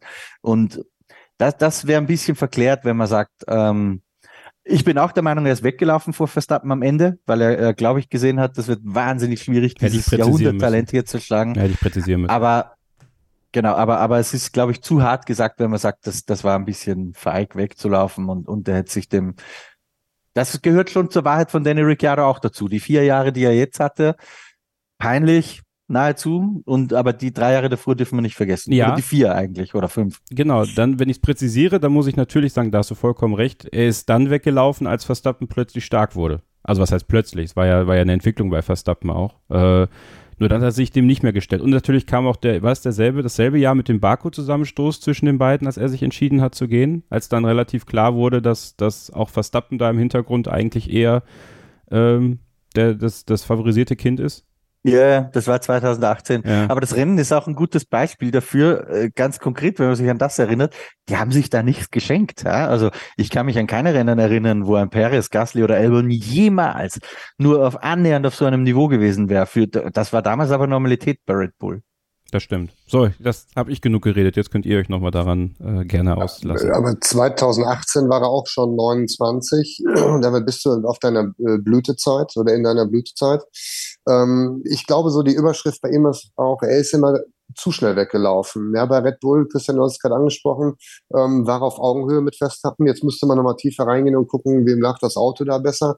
Weil du hast angesprochen, in 2018 hat er ähm, unterlegen mit 170 zu 249 Punkten, äh, 8 DNFs gegen 3. Im Jahr 17 war es genau umgedreht. Da hatte Verstappen äh, 8 DNFs und er nur 3 und dann war das Punkteverhältnis 200 zu 168. Ja, also er hat dann dort äh, 40 Punkte, 49 Punkte weniger geholt als Verstappen mit der gleichen Anzahl an DNFs im nächsten Jahr. Ähm, ich glaube einfach, er ist zu schnell geflüchtet. Äh, wo gehst du dann hin? Ja, nochmal zum Vergleich, Quervergleich Alonso. Ähm, der ist jetzt nicht wieder schon geflüchtet. Damals, wenn man es noch äh, vor Augen sich führt, in 2007 auch wieder ein Schnellschuss. Übrigens auch, das ist die Ironie an der Geschichte, Renault. Ja, und so hat Zülkenberg dann auch gemacht. Ähm, bei Renault muss man sagen, das Auto hat ja angefangen gut zu funktionieren in Ende 2020. Ja, da sind ja auch Podien gewesen, die er geholt hat. Nürburgring unter anderem erinnere ich mich. So, und auch da wieder geflüchtet. Dann jetzt mittlerweile schon mit Anfang 30 zu McLaren. Ähm, und der McLaren war in 21 und 22 nicht da, wo der, wo der Renault respektive dann Alpine war. Also von daher wieder eine falsche Entscheidung getroffen. Und du hast nur eine gewisse Zeit in der Formel 1. Und gerade wenn du an die 30 gehst, ähm, man sieht ja auch da wieder im Quervergleich Paris, wie schwer es ist, nochmal mit einer drei vorne in ein Top-Team zu kommen. Also da muss man sich die Schritte wirklich gut überlegen. Und wenn man dieses Fahrerfeld mal unterteilt, ich sage jetzt mal, man hat Paydriver, man hat die Guten und man hat die sehr Guten, dann frage ich mich immer noch, ist er ein guter oder ein sehr guter? Weil 2010 Alonso gegen Vettel, Alonso im Ferrari. Ich weiß noch, wie Alonso gesagt hat, das Auto ist zwei Sekunden schneller, der Red Bull. Vettel ist aber wiederum nur eine Sekunde schneller. Damit wollte er sagen, ich bin schneller als das Auto. Ja, und ob das Daniel Ricciardo ist, das spreche ich ihm ab. Ich glaube, Daniel Ricciardo ist nur dann gut, wenn das Auto passt. Und sag mal, Fahrer wie Michael Schumacher, ähm, Alonso, Verstappen, das sind alles Fahrer, die auch mit einem nicht so guten Auto direkt eine Runde hinknallen und direkt ein bisschen schneller als das Auto sind, ja, ohne dabei das Auto zu überfahren. Und das sind die ganz guten. Und da sehe ich ihn nicht. Würde ich mich auch anschließen. Also ich meine, er hat Esteban Ocon geschlagen, er hat Nico Hülkenberg geschlagen. Das sind ja alles äh, auf jeden Fall ordentliche Fahrer, äh, würde ich sagen. Also gut, von Nico Hülkenberg habe ich persönlich jetzt nicht so viel gesehen, aber ähm, Esteban Ocon auf jeden Fall ist inzwischen äh, sehr solide unterwegs. Ähm, also ich würde schon denken, dass wenn alles passt, dass er besser ist als die beiden vielleicht. Aber für mich ist er jetzt auch kein richtiger WM-Kandidat. Es muss ich auch dazu sagen, dass ich natürlich seine Prime-Time, sage ich mal, in seiner Karriere nicht, nicht gesehen habe bei, bei Red Bull und ich weiß, was ihn jetzt genau ähm, auszeichnet. Aber ähm, von daher ja, würde ich ihn jetzt auch nicht als äh, Titelkandidaten irgendwie sehen, auch nicht mehr in der Zukunft. Ähm, ich fand es auch spannend, was, was Mike eben noch gesagt hat, auch zum Thema Renault und, und Flüchten, weil es wird ja echt immer viel ja in Frage gestellt oder die Entscheidung in Frage gestellt, von ihm Red Bull zu verlassen. Ich finde, über Renault kann man da durchaus auch diskutieren, aber es ist natürlich auch im Nachhinein immer leicht zu sagen. Er hat die Entscheidung ja auch schon getroffen, bevor äh, das Jahr 2020 begonnen hat, glaube ich, oder zumindest die Saison 2020, die dann am Ende ja doch ganz gut wurde, wo er noch Podien geholt hat, auch wenn er teilweise irgendwie Glück dabei war. Aber ich glaube, wenn man sich die Ausgangslage beider Teams, also Renault und McLaren damals anguckt, dann waren die eigentlich ziemlich gleich. Da kann man eigentlich, kann man auch argumentieren, okay, McLaren haben im kommenden Jahr dann auf Mercedes-Motoren gewechselt, ähm, der sehr stark war. Andererseits würdest du vielleicht sagen, bei Renault hast du ein, ein Werksteam, was eigentlich äh, tendenziell bessere Chancen haben sollten als Kundenteams, auch wenn die Jahre bei Renault oder Alpine jetzt gezeigt haben, dass das vielleicht nicht, nicht zwangsläufig so ist. Aber ja, im Nachhinein ist es natürlich leicht zu sagen, er hätte da irgendwie mehr Geduld gebraucht und ähm, konnte ja keiner wissen, dass es jetzt bei McLaren mit dem Auto so, so gar nicht passt. Ähm, klar, das hat bei Renault besser gepasst, aber wie das jetzt mit der neuen Autogeneration gewesen wäre, weiß ja auch keiner. Von daher, da gehört einfach in der Formel 1 sau viel Glück dazu, am richtigen Ort zu sein zur richtigen Zeit. Und das ist ja auch was, ich glaube, irgendwer hat es vorhin schon angesprochen, äh, ja, was ihn auch mit äh, Fernando Alonso vielleicht so ein bisschen verbindet, auch wenn er immerhin zwei Jahre erwischt hat, wo er am richtigen Ort war vielleicht. Wisst ihr, an, an wen er mich sehr erinnert? Das vielleicht so als abschließenden Gedanken von, von mir noch zu dem Thema. Ironischerweise ausgerechnet an Gerhard Berger, an den jungen Gerhard Berger, also den Mann, mit dessen Tochter er ja liiert ist jetzt. Weil Gerhard Berger war auch so ein Typ, der, dem wurde ja unendliches Talent nachgesagt und es gab diese Tage, an denen man das auch gesehen hat. Da war ein Gerhard Berger auch für Senna komplett unschlagbar. Die gab es halt nur sehr selten. Haben übrigens sogar ähnlich viele Grand Prix gewonnen. Gerhard 10, äh, Daniel Ricciardo 8. Auch vom Typ her, beides diese fröhlichen Lebemänner, bei allen gern gesehene Interviewpartner ganz gut mit den Ladies. ähm, ich sehe da sehr viele Parallelen, aber dann irgendwie, als es drauf ankam, und das war bei Ricciardo wahrscheinlich der Punkt, wo er von Red Bull weggegangen ist und bei Berger der, wo er vom Ferrari zu McLaren gewechselt ist, äh, Ende 89, als der entscheidende Punkt in der Karriere da war, da haben sie es dann irgendwie nicht so auf den Punkt gebracht. Ich sehe da wahnsinnig viele Parallelen zwischen den beiden. ist witzig, können Sie sich mal austauschen beim Abendessen zu Weihnachten oder so drüber. Wirklich ein schöner abschließender Punkt zu Daniel Ricciardo. Äh, bin gespannt, ob er nochmal den Weg in die Formel 1 zurückfindet. Bevor er zu Red Bull gegangen ist, hätte ich ja wirklich äh, an meiner Theorie mit Aston Martin 2024 festgehalten. Ähm, das sehe ich jetzt ein bisschen schwieriger. Äh, ich denke mal, der Vertrag bei Red Bull, der ist schon sehr, sehr gut. Ich weiß nicht, ob er da nochmal rausgehen würde. Aber vielleicht öffnet sich ja ein Türchen, wenn äh, das mit Sergio Perez in die Binsen gehen sollte was äh, nicht alles schon passiert ist in der Formel 1. Also vielen Dank, Mike, für dieses sehr, sehr interessante Thema, äh, für einen, ja doch für viele sehr interessanten Fahrer, Daniel Ricciardo. Ein interessantes Thema hat gleich auch Paul für euch dabei und äh, um zu erfahren, was das ist, bleibt ihr am besten dran. Hier bei Starting Grid, dem Formel 1 Podcast auf meinsportpodcast.de. Schatz, ich bin neu verliebt. Was? Da drüben. Das ist er. Aber das ist ein Auto. Ja, eben. Mit ihm habe ich alles richtig gemacht. Wunschauto einfach kaufen, verkaufen oder leasen. Bei Autoscout24. Alles richtig gemacht. Zurück hier bei Starting Grid, dem Formel 1 Podcast auf meinsportpodcast.de mit dem HörerInnen-Stammtisch im November 2022. Sophie Affelt ist da, meine Co-Moderatorin, unser Experte Christian Nimmervoll, Chefredakteur vom Motorsport Network Deutschland. Mike ist da, dessen Thema wir gerade gehört haben und jetzt ist Paul dran. Paul, über was möchtest du sprechen? Ja, also ich hatte mich bei dir, Kevin, gemeldet, ähm, nachdem ich euren Podcast nach dem Sao Paulo Grand Prix gehört habe. Ähm, äh, der Sao Paulo Grand Prix, das war ja einer, der ein Sprintrennen mit drin hatte. Und ihr hattet euch darüber unterhalten, äh, was das äh, bedeutet fürs Training, besonders im Kontext Mick Schumacher, glaube ich, war das sogar. Weniger Trainingszeit, dann äh, sind noch irgendwelche Rookies dabei gewesen, die äh, auch noch äh, die verkürzte Trainingszeit besetzt haben und so weiter und so fort. Und irgendwie seid ihr dann äh, auf das Thema Rookies dann auch kurz gekommen, wo du, Kevin, halt auch gesagt hast, wann, äh, wann sollen die denn sonst mal äh, üben und trainieren? Die kommen ja sonst nie ran.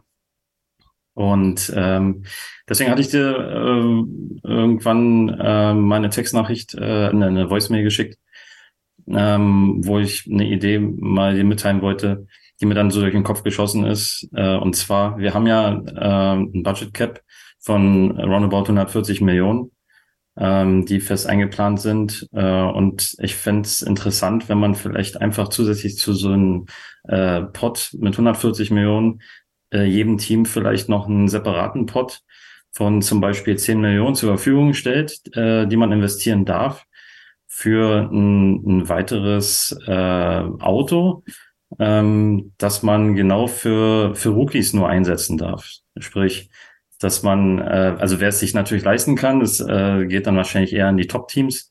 äh, die dann nochmal Geld in die Hand nehmen, äh, mit einem dritten Auto äh, zum Grand Prix, Grand Prix Wochenende heranfahren und dieses Auto dann wirklich aber nur mit äh, Rookies besetzen und fahren lassen dürfen. Ähm, und das, ich sehe darin eine Win-Win-Situation, weil einfach mal die Chance besteht, äh, dass äh, dadurch, dass man nur Rookies einsetzen darf, dass diese äh, sich beweisen können und mal ins Rampenlicht, Rampenlicht kommen. Und die andere Geschichte ist einfach, dass äh, man mit einem dritten Auto in, im Training dann natürlich auch weitere Daten für sich selber sammeln könnte. Das ist so erstmal das Grundsätzliche. Finde ich eine super Idee, deswegen habe ich dich auch direkt danach eingeladen, weil wir reden ja immer viel darüber, Christian, wie kann man gerade jetzt äh, im Bereich der Sprintwochenenden, der Trainings und so Zeiten und Möglichkeiten finden, den Rookies ja auch die Zeit zu geben, die sie nun mal brauchen. Weil ja, die Simulatoren, die können eine ganze Menge mittlerweile. Das ähm, hat uns ja auch Christian Klien im äh, Kanalmitgliederstammtisch auf dem YouTube-Kanal von Formel1.de bestätigt. Aber es ersetzt das Fahren auf der Strecke nicht. Und zu Zeiten, wo natürlich auch viel gespart werden muss, heißt äh, Testfahrten nicht mehr wie in der guten alten Zeit, wie viele sie nennen, äh, möglich ohne weiteres. Wäre das so eine Option, die Paul da aufgezeichnet hat, mit der man vielleicht rechnen könnte in der Formel 1? Beziehungsweise wäre das was Veritables für dich, so den Rookies die Option zu geben, auch Fahrzeit zu bekommen? Also ich glaube ganz grund, ob die konkrete Idee jetzt bei Teams auf Widerstände stößt oder nicht, das äh, äh, bin ich ein bisschen langweilig, aber auch das wage ich nicht zu behaupten, weil ich mit Sicherheit nicht alle Befindlichkeiten und Schwierigkeiten und Herausforderungen kenne, die für die Teams da sind in der Beurteilung so einer Frage. Aber ich glaube, dass grundsätzlich ein gewisser Konsens sogar da ist dafür, dass man für die jungen Fahrer mehr Fahrzeit besorgen muss. Ähm, und ein Weg, der sich ja ganz gut drumherum gefunden hat die letzten Jahre, ist ja schon der, mit diesen zwei Jahre alten Autos zu fahren. Also das ist nicht so, auch wenn die offizielle Tests ganz wenig haben, aber dass die völlig unvorbereitet da reingehen, stimmt ja so auch nicht ganz. Ein Mazepin zum Beispiel hat für eine halbe Million Dollar pro Tag, die sein Dad bezahlt hat, mit ähm, Stoffel van Dorn als Instruktor unendlich viele Testtage im besten Auto der Formel 1 gehabt, bevor der jemals im Haas gesessen ist. Also auch Piastri ist ganz viel im, im Renault gesessen. Das dürfen wir, glaube ich, nicht unterschlagen. Trotzdem glaube ich, dass natürlich ein bisschen mehr so äh, Fahrzeit in aktuellen Autos hilfreich wäre. Und ich glaube, wenn es da vernünftige Lösungsansätze gibt, dass da auch ein Konsens gefunden werden kann, immer dann, wenn es halt nicht zu viel Geld kostet, weil ich glaube, dass sehr bald Aktuell ist ja noch so, alle versuchen, das Cost-Cap auszuhebeln und mehr Geld auszugeben, ähm, weil man es einfach jahrelang so gewohnt war. Ich glaube, dass sehr bald äh, es so sein wird, dass man sich dran gewöhnt, dass man Riesengewinne einfach mitnimmt aus so einem Formel-1-Jahr und nicht mehr Riesenverluste dem Vorstand erklären muss. Ähm, und dann ist es natürlich schon so, dass jeder Test, jeder Kilometer, den du fährst, irgendwie Geld kostet.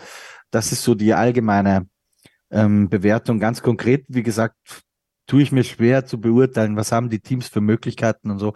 Ich glaube, alles, was mit ähm, was zu stemmen ist, ohne dass du ein eigenes Testteam aufbauen musst dafür, weil das kostet dann richtig Geld und ist auch schwer mit dem Cap zu vereinbaren.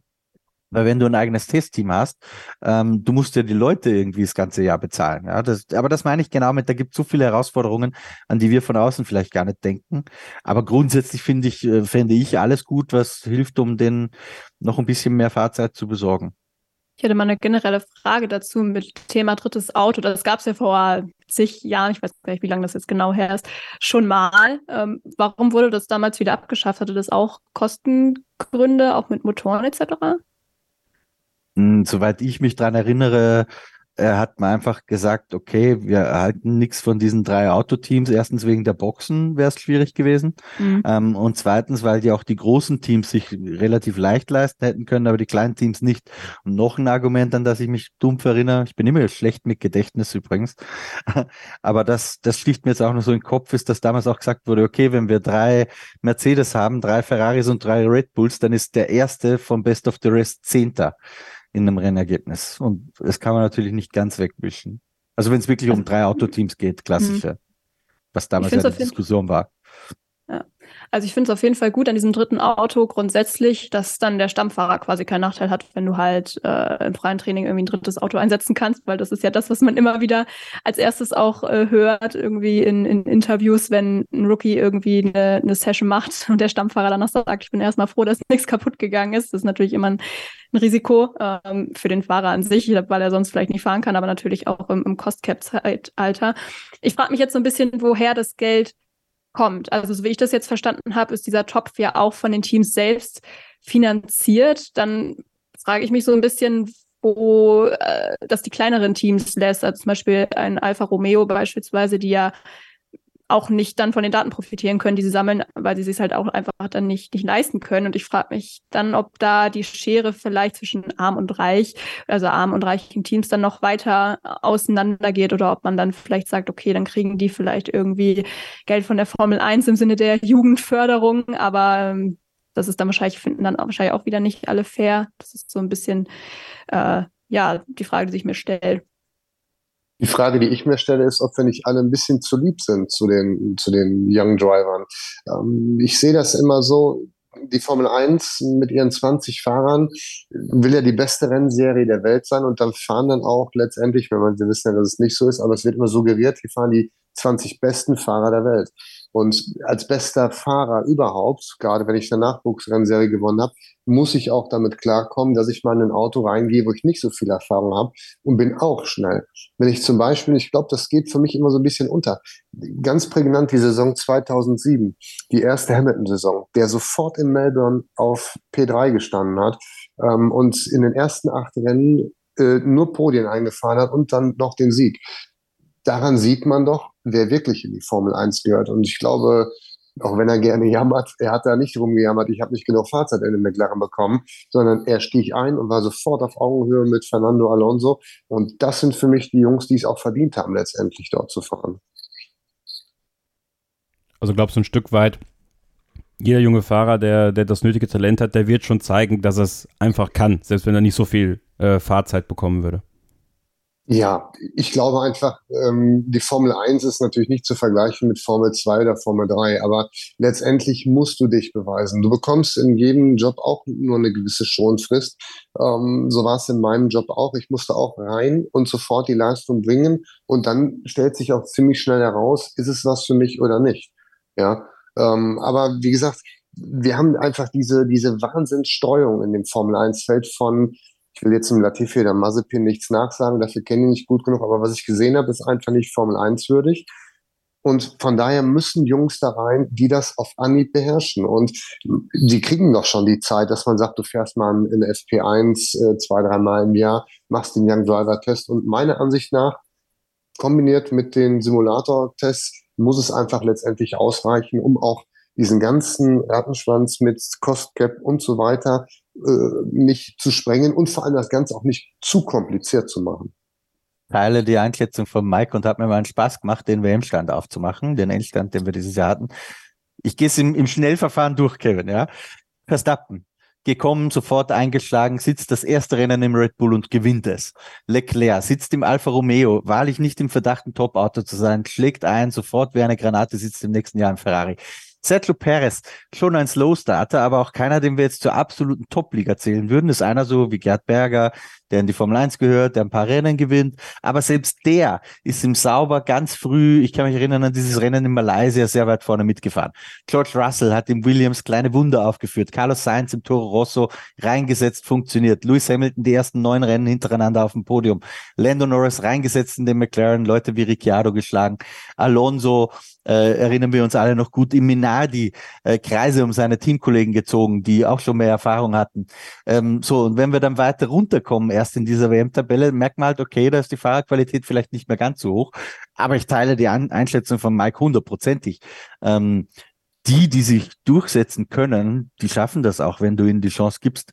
Ein, ein Verstappen hat keine zwei oder drei oder vier Chancen gebraucht. Die, die richtig guten, die setzt du rein und die funktionieren. Und die richtig guten landen am Ende auch immer in den besten Autos. Vielleicht nicht immer sofort, aber es hat ja einen Grund, warum die da sitzen. Ja, das ist ja kein Zufall. Paul, was sagst du dazu nach diesem ersten Diskurs hier zu deinem Thema? Also ich äh, nur zustimmen. Also das ist, äh, ich sehe das aus äh, zwei Seiten. Also das, was ihr sagt, ist absolut richtig. Das, dass die äh, Fahrer sich äh, durchsetzen werden, die gut sind, äh, das denke ich auch. Ähm, Im Prinzip, die Idee ist äh, eher, dass man äh, den Rookies einfach eine Chance gibt. Äh, ob das ein Team für notwendig hält, ist eine andere Frage. Vielleicht wollen die einfach sehen, wie ein, äh, wie ein Anfänger, im, also ein Anfänger in Anführungsstrichen, äh, der zum Beispiel vorher nur Formel 2 oder Formel 3 gefahren ist, wie er sich in einem Formel 1 äh, Boliden macht.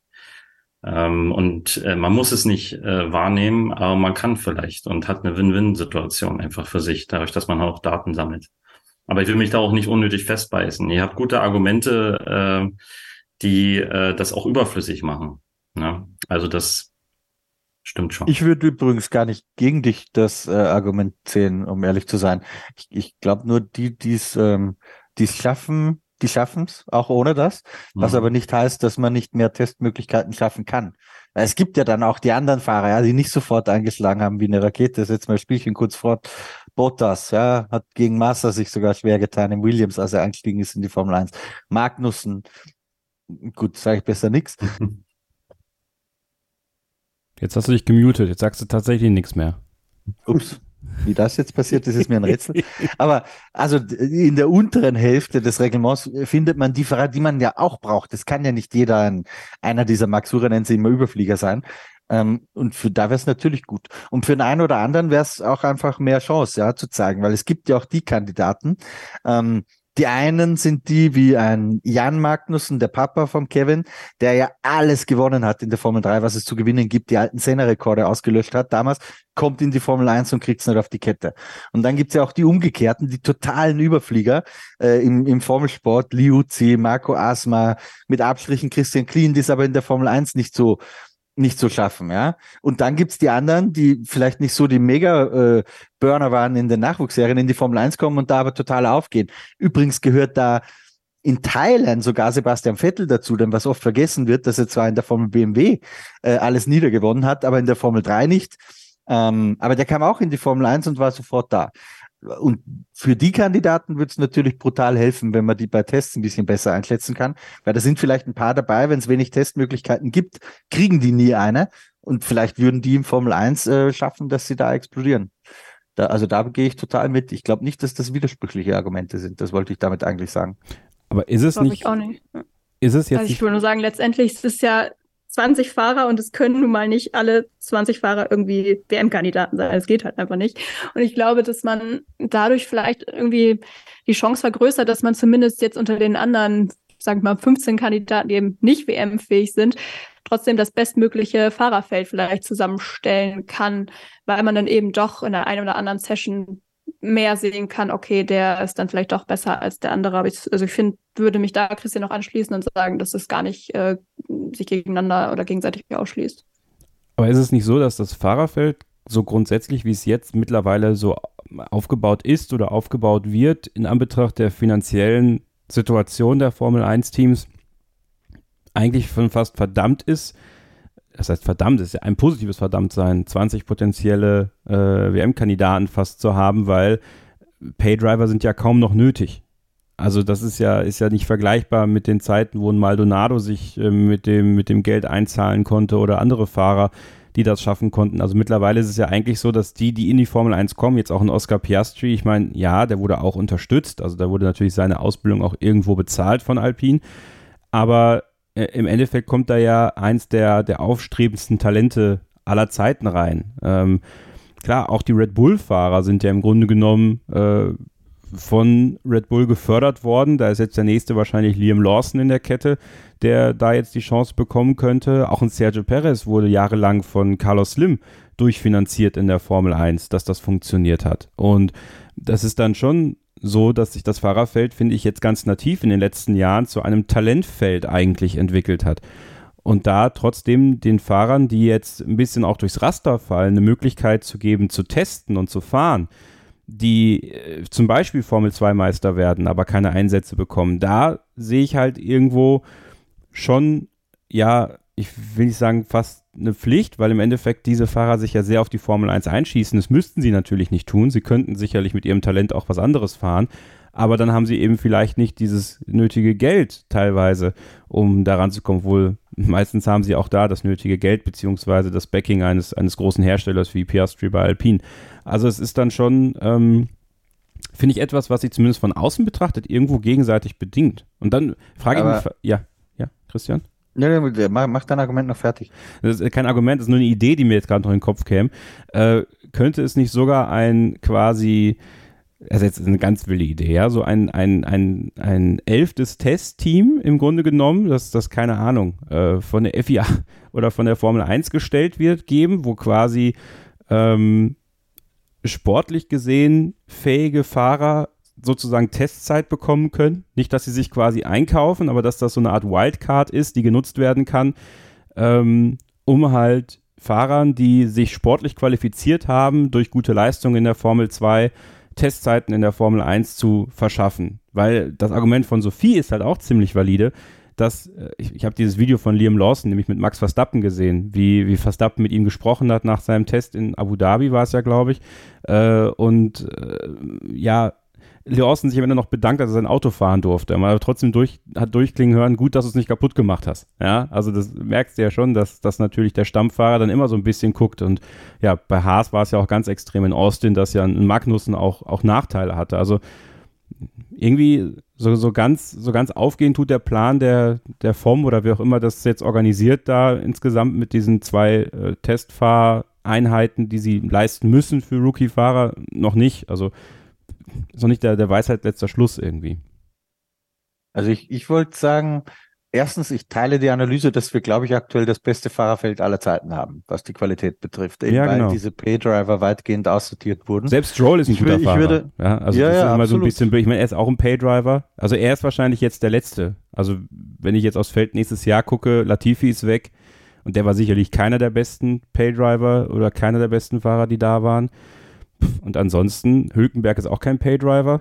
Äh, Ah, Stroll hat immerhin Meisterschaften gewonnen. Ja, Jetzt kann man darüber diskutieren, ob das Yuki genauso auch. viel wert ist, wenn es der Papa das Team kauft. Klar, das ist was anderes, ähm, aber er hat sie trotzdem gewonnen. Also es ist kein, kein ganz schlechter. Gut, Norris, Norris war auch am Anfang. Also, also Papa hat ihn Letztendlich sind sie alle Paydriver irgendwie. Ja, keiner ist ohne Geld da reingekommen. ähm, aber die sind alle richtig gut. Ich würde eher die Gegenfrage stellen. Wel welches Megatalent hat die Chance nicht bekommen, irgendwann mal sich in einem Formel 1 zu beweisen? Da wird mir spontan keins einfallen. Und ich glaube, wir müssen noch was bedenken. Ähm, die Qualität ist aktuell so hoch. Ich äh, bediene mich wieder dieses Max Sure Begriffs der Überflieger. Da haben wir Verstappen, Leclerc, ähm, Russell. Ich nehme mal einfach die, die ich da reinzählen würde, ja. Vielleicht noch sogar Sainz, Hamilton auf jeden Fall, Norris, Alonso, Vettel in den besseren Jahren, zum Schluss vielleicht nicht mehr. Ähm, so, dann bist du bei acht Fahrern. Das heißt aber, je nachdem, wie man die rankt, und das ist mit Sicherheit immer ein bisschen subjektiv, heißt es auch, dass dann ein Lando Norris oder, äh, also einer von denen jedenfalls, halt nur der acht beste Fahrer ist in der Formel 1. Das ist, wie hoch wir momentan von äh, Qualität reden. Also ich finde, es ist ein unglaublich hochqualitatives Fahrerfeld. Das, heißt auch, wenn man diese Logik weiter anwendet, dass ein Sergio Perez schon hart an der Grenze sein muss, zwangsläufig, ob er überhaupt zu den zehn besten Fahrern in der Formel 1 gehört. Und das ist nicht eine Beleidigung gegen Sergio Perez, sondern das ist ein Kompliment an, an die Fahrerqualität, die wir in der Formel 1 aktuell haben. Aber das eigentliche Ding ist das Gegenargument. Ich, mir würden spontan nicht viele Fahrer einfallen, wo man sagen würde, die hätten keinen fairen Schuss gehabt auf die Formel 1. Ich glaube, den hatten die fast alle in letzter Zeit. Der letzte, der mir noch einfällt, und auch dafür gab es Gründe, war Pantano. Ah, stimmt. Ja. Ja, da hast du recht. Das, nee, das, da hast du recht. Es ist, es ist, ja, ich glaube einfach so diese, diese insgesamte Gemengelage der, der nur 20 Autos, wo es halt vielleicht einen anderen Fahrer gibt, der, der halt eine Möglichkeit bekommen könnte. Ich, ich, ich, ich erinnere mich an unser Gespräch nach dem Rennen in Ungarn, als wir nach Hause gefahren sind und wir uns diese Top 20 Liste zusammengereimt haben. Vielleicht müssen wir das nochmal im Podcast machen tatsächlich oder in einem Video oder so. Also unsere, unser Ranking der 20 Formel 1 Fahrer. Das, das war ja ganz ähnlich eigentlich. Da haben wir auch Ja. gesagt, dann so, das ist echt zäh. Also da bist halt schon mal als Seins dann Nummer 9 oder so. Ja, je nach, der eine wird so drehen, der andere so. Ja. Das ist, wie gut die Formel 1 aktuell ist. Das ist schon krass. Das ist schon krass. Trotzdem, also ich, ich bin ja auch gespannt, also sie müssen ja auch Anreize schaffen und ich meine, das zieht sich ja dann, dann tatsächlich in die Formel 2 und Formel 3. Ja? Also diese Aufstiegsmöglichkeiten, die Durchlässigkeit. Ich meine, klar, bei 20 Plätzen ist die Durchlässigkeit einfach nicht so gegeben, als wenn es jetzt 24 oder 26 Plätze wären. Aber dann würde man das Feld vielleicht auch wieder verwässern. Also das ist äh, im Endeffekt, glaube ich, auch das, weswegen sich viele Teams mit einem neuen Team vielleicht ein Stück weit auch schwer tun, nicht nur wegen des Geldes, sondern weil die Qualität der Formel 1 einfach gerade sehr, sehr hoch ist. Es ist halt kein Vergleich mehr, wenn du dann noch so drei Geisterteams dabei hast, die halt auch sechs Geisterfahrer, also ihr wisst schon, wie ich es meine, ähm, angestellt haben. Ne? Paul, hast du noch einen Schlusssatz zu deinem Thema, was wir jetzt hier so auseinandergenommen haben? Ja, wir, äh, wir sind ja ein bisschen abgedriftet, ähm, was auch gut ist. Wir haben das Thema ein bisschen äh, aufgesprengt. Es geht schon äh, jetzt ein bisschen Richtung Förderprogramm tatsächlich. Man sieht ja, dass, dass die FIA versucht mit diesem ähm, Pflichtprogramm, das Rookies eingesetzt werden sollen, ein Signal zeigen möchte an die Teams, wohin sie möchten und das aber noch nicht in dieser Konsequenz durchsetzen oder noch vielleicht noch kein Konzept einfach haben wie es machen sollen. Aber tatsächlich muss man mal drüber nachdenken, möchte man denn ein Förderprogramm oder möchte man vielleicht gar keins und es äh, so belassen, wie es jetzt ist? Was ist der bessere Weg? Möchte man das, äh, das Ganze wie früher über die Scouts einfach passiert und äh, die, äh, die Youngster dann äh, unter ihre Fittiche nehmen und fördern und äh, sponsoren? Oder soll es ähm, mehr so über einen, über den Kopf der FIA passieren? Dass dort äh, über Förderprogramme, die vielleicht durch alle Teams in einen Schlüssel, in einen Topf auch mitfinanziert werden und sie sich dadurch verpflichten, dass sie an der Weltmeisterschaft teilnehmen, in diesen Topf mit einzuzahlen, äh, bis runter in die Formel 3 äh, zum Beispiel mit zu fördern. Das sollte man vielleicht mal für sich überlegen, äh, ob der ein oder andere Weg jetzt der bessere ist. Noch jemand was zu dem Thema? Ja, den Ansatz zu einer Top-Down-Finanzierung, den finde ich total charmant. Da hat auch Ralf Schumacher mal was dazu gesagt bei uns in einem äh, YouTube-Interview auf dem Kanal von Formel 1.de, dass man sagt, da in der Formel 1, wo richtig viel Geld verdient wird, äh, könnte man schon ein bisschen was quersubventionieren runter in dem Motorsport, wo halt kein Geld verdient wird, sondern wo äh, Kosten aufgewendet werden müssen, um Betrieb zu ermöglichen. Den Ansatz fände ich auch absolut verfolgenswert. Mal schauen, wie und ob es verfolgt wird. Ich finde das toll, dass wir genau diese Themen hier auch im Stammtisch besprechen können. Wenn ihr im nächsten dabei sein möchtet, im Dezember machen wir nämlich noch einen, dann schreibt mir gerne eine Mail an kevin.scheuren.meinsportpodcast.de. Macht's wie Mike und Paul. Meldet euch einfach. Gut, manchmal melde ich mich auch bei euch, wie ihr merkt. Also wenn äh, ihr mir auffallt äh, mit einem coolen Thema, dann, dann lade ich euch auch selber ein. Aber im Dezember hoffe ich dann nochmal auf rege Teilnahme hier bei uns im Stammtisch. Wir werden natürlich auch noch im Dezember ausführliche Saisonrückblicke machen, aber wenn wir schon zwei Fans hier dabei haben, dann möchten wir auch ihre Highlights noch erfahren aus der Saison 2022 und vielleicht da nochmal ganz kurz drüber sprechen. Deswegen nutzen wir das letzte Take gleich genau dafür. Bleibt also dran hier bei Starting Grid, dem Formel 1 Podcast auf meinsportpodcast.de. Schatz, ich bin neu verliebt. Was? Drüben. Das ist er. Aber das ist ein Auto. Ja, eben. Mit ihm habe ich alles richtig gemacht. Wunschauto einfach kaufen, verkaufen oder leasen. Bei Autoscout24. Alles richtig gemacht. Vernimmt sich, was man will, dann wilde Gerüchte entstanden. Fast nichts davon stimmt. Tatort. Sport. Wenn Sporthelden zu Tätern oder Opfern werden, ermittelt Malte Asmus auf meinsportpodcast.de. Folge dem True Crime Podcast, denn manchmal ist Sport tatsächlich Mord.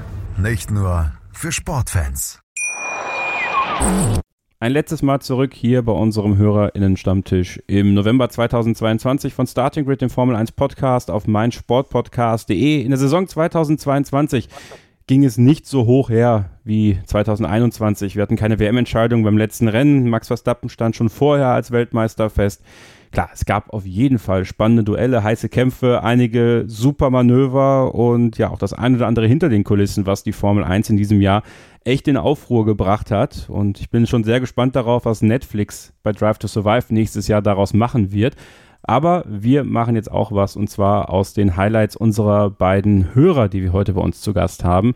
Mike, du warst im letzten Take ein bisschen ruhiger, hattest jetzt ein bisschen Zeit nachzudenken. Äh, was war dein Highlight, positiv oder negativ der Saison 2022? Wie hat es dir insgesamt gefallen? Also ich will es gar nicht äh, runter reduzieren auf ein Rennen. Ich glaube, das wird dem nicht gerecht. Wie du schon angesprochen hast, Kevin, die Saison war nicht so spannend wie die letztes Jahr. Das kann man auch nicht immer erwarten. Das waren ja schon das war ja schon mehr oder weniger eine Ausnahme, eher mehr eine Ausnahme. Ähm, es war anfangs für mich grundsätzlich war die Saison bis zur Mitte spannend, weil Ferrari hat unglaublich gut angefangen. Max, der wahnsinnig gut dagegen gehalten hat. Ich erinnere mich da an das Rennen in Katar.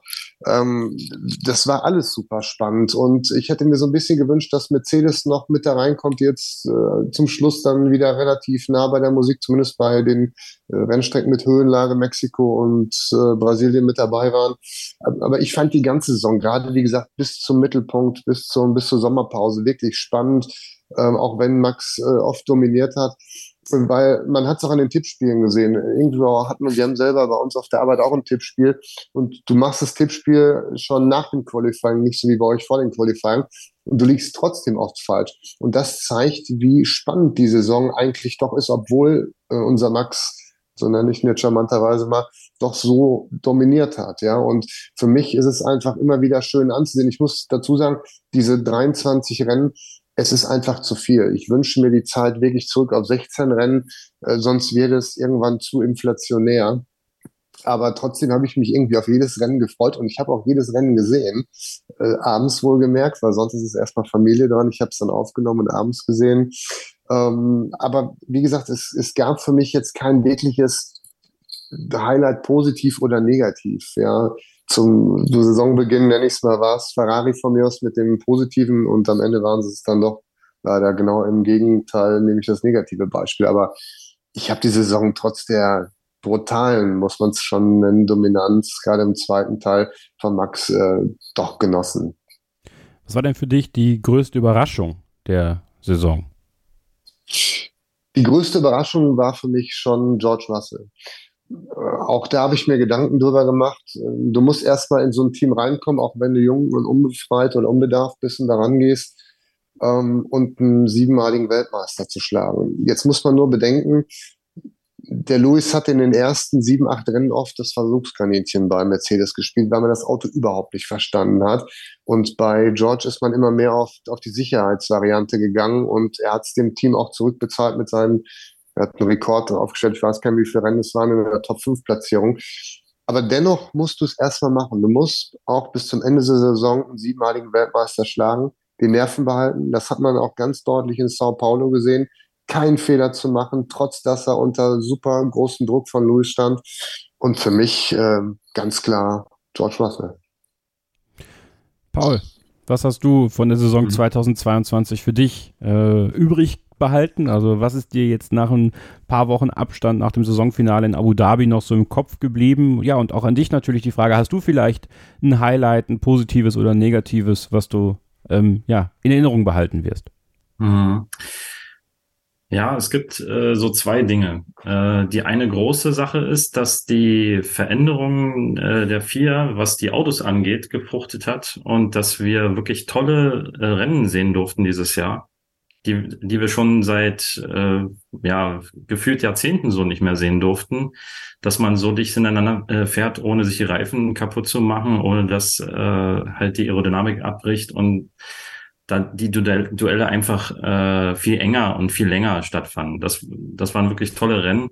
Und daran erinnere ich mich gerne. Und ich hoffe, dass es vor allen Dingen so auch äh, bleibt und äh, nächstes Jahr so weitergeht. Also das ist klasse, vor allen Dingen, äh, dass äh, diese Dinge endlich gefruchtet haben, denn wir hatten auch schon früher Ansätze, äh, wo wir gesehen haben, das hat alles nichts gebracht. Und äh, in diesem Jahr waren sie so radikal äh, und äh, offensichtlich auch von äh, Leuten, die Ahnung hatten, äh, so angepackt und umgesetzt. Äh, das ist schon, da muss ich sagen, Daumen hoch. Ja, das ist für mich ein Highlight. Und was äh, als eigentliches äh, Peak so bei mir noch hängen geblieben ist in diesem Jahr, war Nick de Vries in Monza.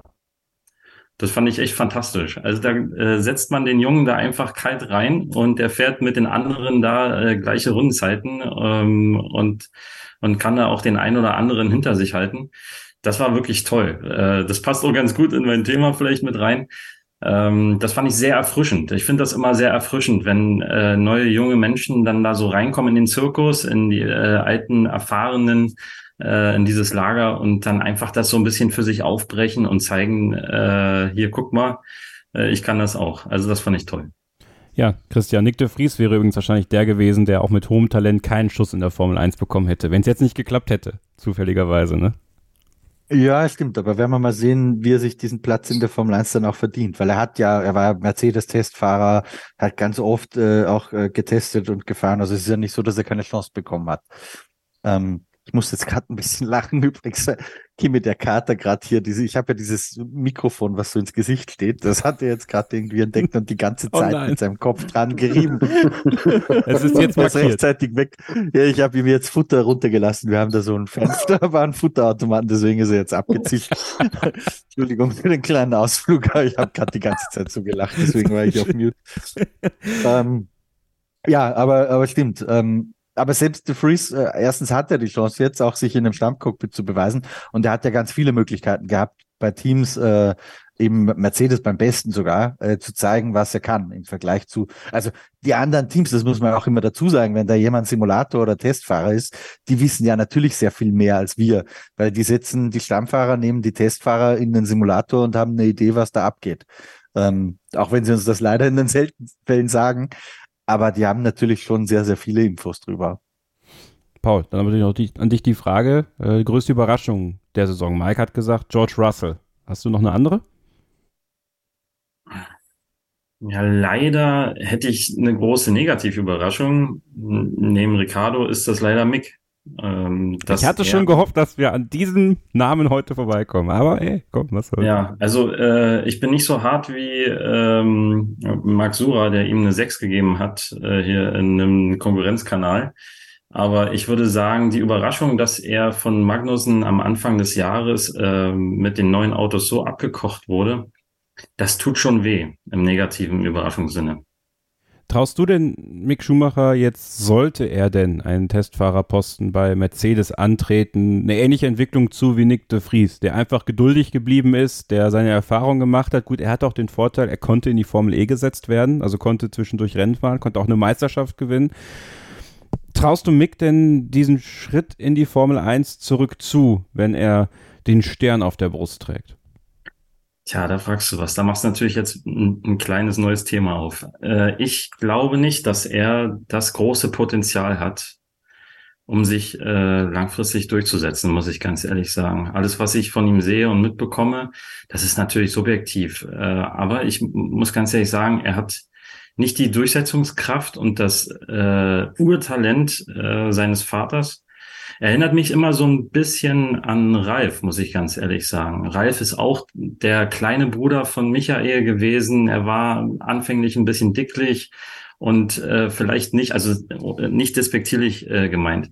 Aber es ist oft so, jetzt hole ich ein bisschen aus, es ist oft so, dass äh, die kleineren Geschwisterkinder immer ein bisschen mehr gepampert werden und meistens dann äh, nicht, äh, nicht so viel mitmachen mussten und dem Kleinen helfen mussten.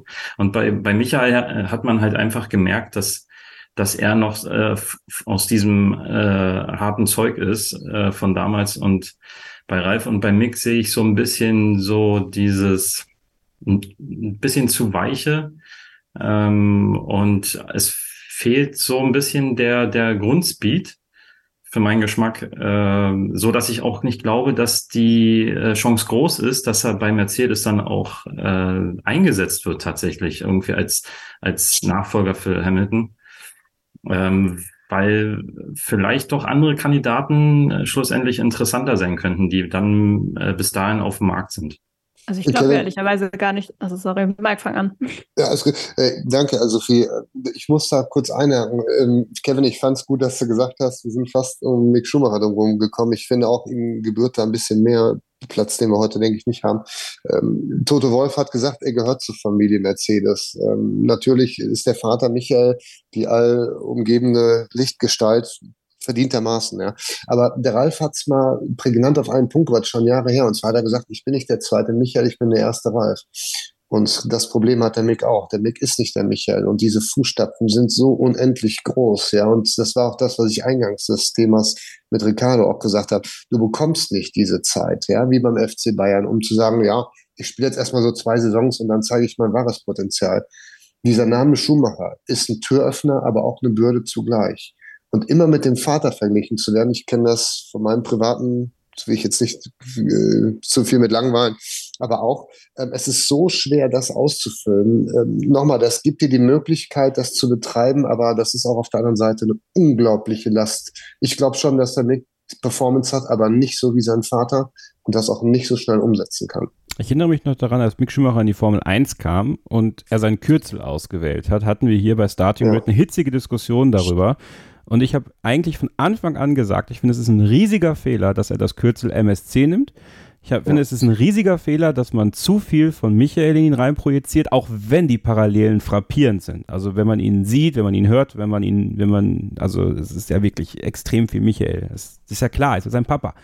Aber seine eigene Legacy hat er einfach nicht aufgebaut. Und ich glaube, dass es nach wie vor auch ein Fehler vom Schumacher-Clan war, ähm, diesen Weg zu gehen. Also auch vielleicht sein eigener Fehler sogar ein Stück weit auch, das nicht zu machen, nicht eben als äh, wie als SCH in die Formel 1 zu kommen, als, als ein, ein neuer Schuhmacher sozusagen, sondern es war quasi der Wunsch da, der neue, also vielleicht nicht der Wunsch, der explizite Wunsch, aber der in ihn rein projizierte Wunsch, der nächste Michael zu werden, mit all dem, was einfach drumherum war. Es war vielleicht nicht vermeidbar, aber ich, ich sage das ungern, ich sehe mich da ein bisschen drin bestätigt, dass einfach ja. einiges diese, diese, dieses Gewichts, was man auf seine Schultern geladen hat, am Ende zu viel für ihn war. Ich kann ein Lied von singen. Ich wollte auch immer sein wie mein Vater und ähm, könnte das nie ausfüllen, weil am Ende des Tages ist jeder Mensch eine eigene Persönlichkeit.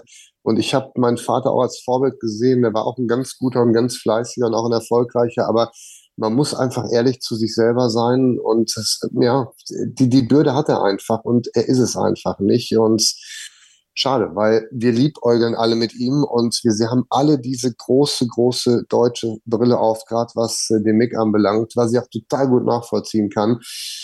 Aber er ist halt der erste Mick und nicht der zweite Michael. Und wir würden auch nicht darüber reden, äh, ob er äh, MSC als, als Nick hat, äh, wenn er seine Gegner wegputzen würde. Ne, dann wäre das alles egal, welche Nummer er auf dem Auto hat oder ob er einen Helm hat, der grün ist oder blau. Wenn er die Gegner wegputzt, dann reden wir über all das äh, einfach am Ende des Tages nicht. Genau. Das gehört natürlich noch dazu. Logisch. Sophie, was wolltest du gerade sagen? Ähm, war jetzt zum Thema davor eigentlich noch, weil Paul ja meinte, er sieht es nicht, dass Mick Schumacher jetzt irgendwann Lewis Hamilton bei Mercedes ersetzt. Das sehe ich auch nur ganz weit entfernt, aber der Vorteil bei Mercedes ist natürlich, dass du da auch noch zwei, drei andere Teams hinten dran hast, die dir vielleicht eine Chance geben könnten, wenn da mal einer ausfällt. Gut, Covid ist jetzt vielleicht nicht mehr das ganz große Thema ohne Testpflicht, aber äh, kann ja trotzdem sein, dass man da mal als Option in Betracht gezogen wird. Gut, klar, bei McLaren sehe ich es jetzt vielleicht nicht so sehr wahrscheinlich, weil da Norris und PS4 wahrscheinlich einfach zu stark sein werden. Aber man weiß ja auch nicht, was, was bei Williams ist, wenn Logan Sargent jetzt eben irgendwie den Erwartungen nicht gerecht wird. Und äh, das wäre ja auch ein Team, was theoretisch durchaus passen könnte in Bezug auch zu Mercedes hat. Und ich, manchmal stelle ich mir auch echt so vor, so in einem Team, ähm, Jos Capito, Mick Schumacher und Alex Albon. Ich glaube, das wäre so ungefähr das höflichste Team, was es hier in der Formel 1 gab, wahrscheinlich ähm, ohne Ecken und Kanten. Aber ähm, ja, gut, die Chancen, die müssen halt erstmal kommen, aber ich glaube nicht, dass es ihn da jetzt äh, zu Mercedes verschlägt und er da dann seinem Vater nacheifern kann. Ich glaube, das können wir äh, festhalten. Oder aber Alonso und Schumacher 2024 bei Aston Martin.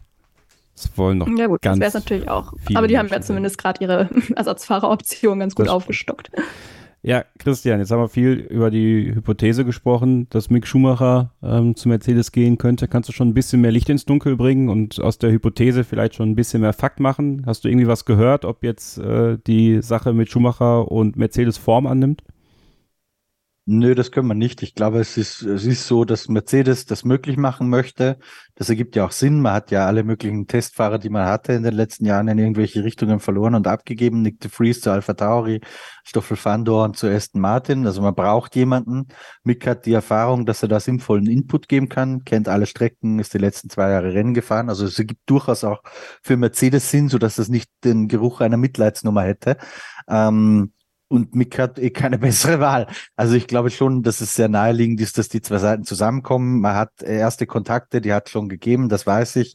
Ähm, aber du musst halt immer noch einen Vertrag aufsetzen. Ich glaube, es hat schon schwierigere Verträge gegeben in der Formel 1. Trotzdem unterschrieben ist erst, wenn unterschrieben ist. Und grundsätzlich zu Mick, ich glaube, das Schöne ist, er selbst hat es in der Hand, all das Expertengelaber eines Besseren zu belehren und mit Leistung das alles überflüssig zu machen. Ich teile die Ansicht, wenn er performt hätte, so wie er sich das auch selbst vorgestellt hätte, dann hätte kein Mensch über das Kürzel MSC geredet. Ja, das stimmt wahrscheinlich. Das ist wieder typisches, an einem Nachhinein ist man immer schlauer Gelaber, aber ähm, ja, vielleicht auch, äh, ja, hätte ich mir auch selber mehr gewünscht von ihm, muss ich zugeben. Also, dass es besser läuft für ihn. Und weil ich mag ihn ja. Ne? Das wird immer so ein bisschen missverstanden. So, ich mag ihn ja. Ich finde ihn wirklich super.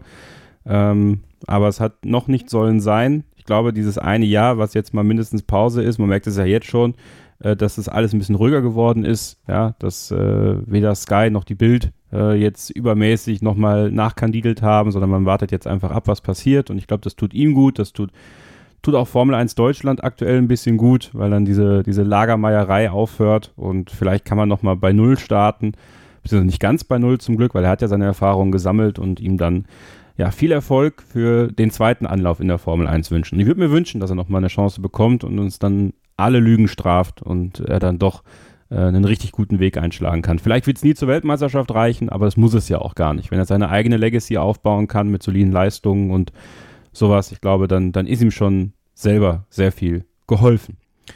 Geholfen haben heute auch Mike und Paul für eine richtig gute Ausgabe von Starting Grid, würde ich sagen. Und ähm, da machen wir jetzt mal Schluss mit. Wir haben jetzt ihre Highlights, ihre Überraschungen der Saison eingesammelt.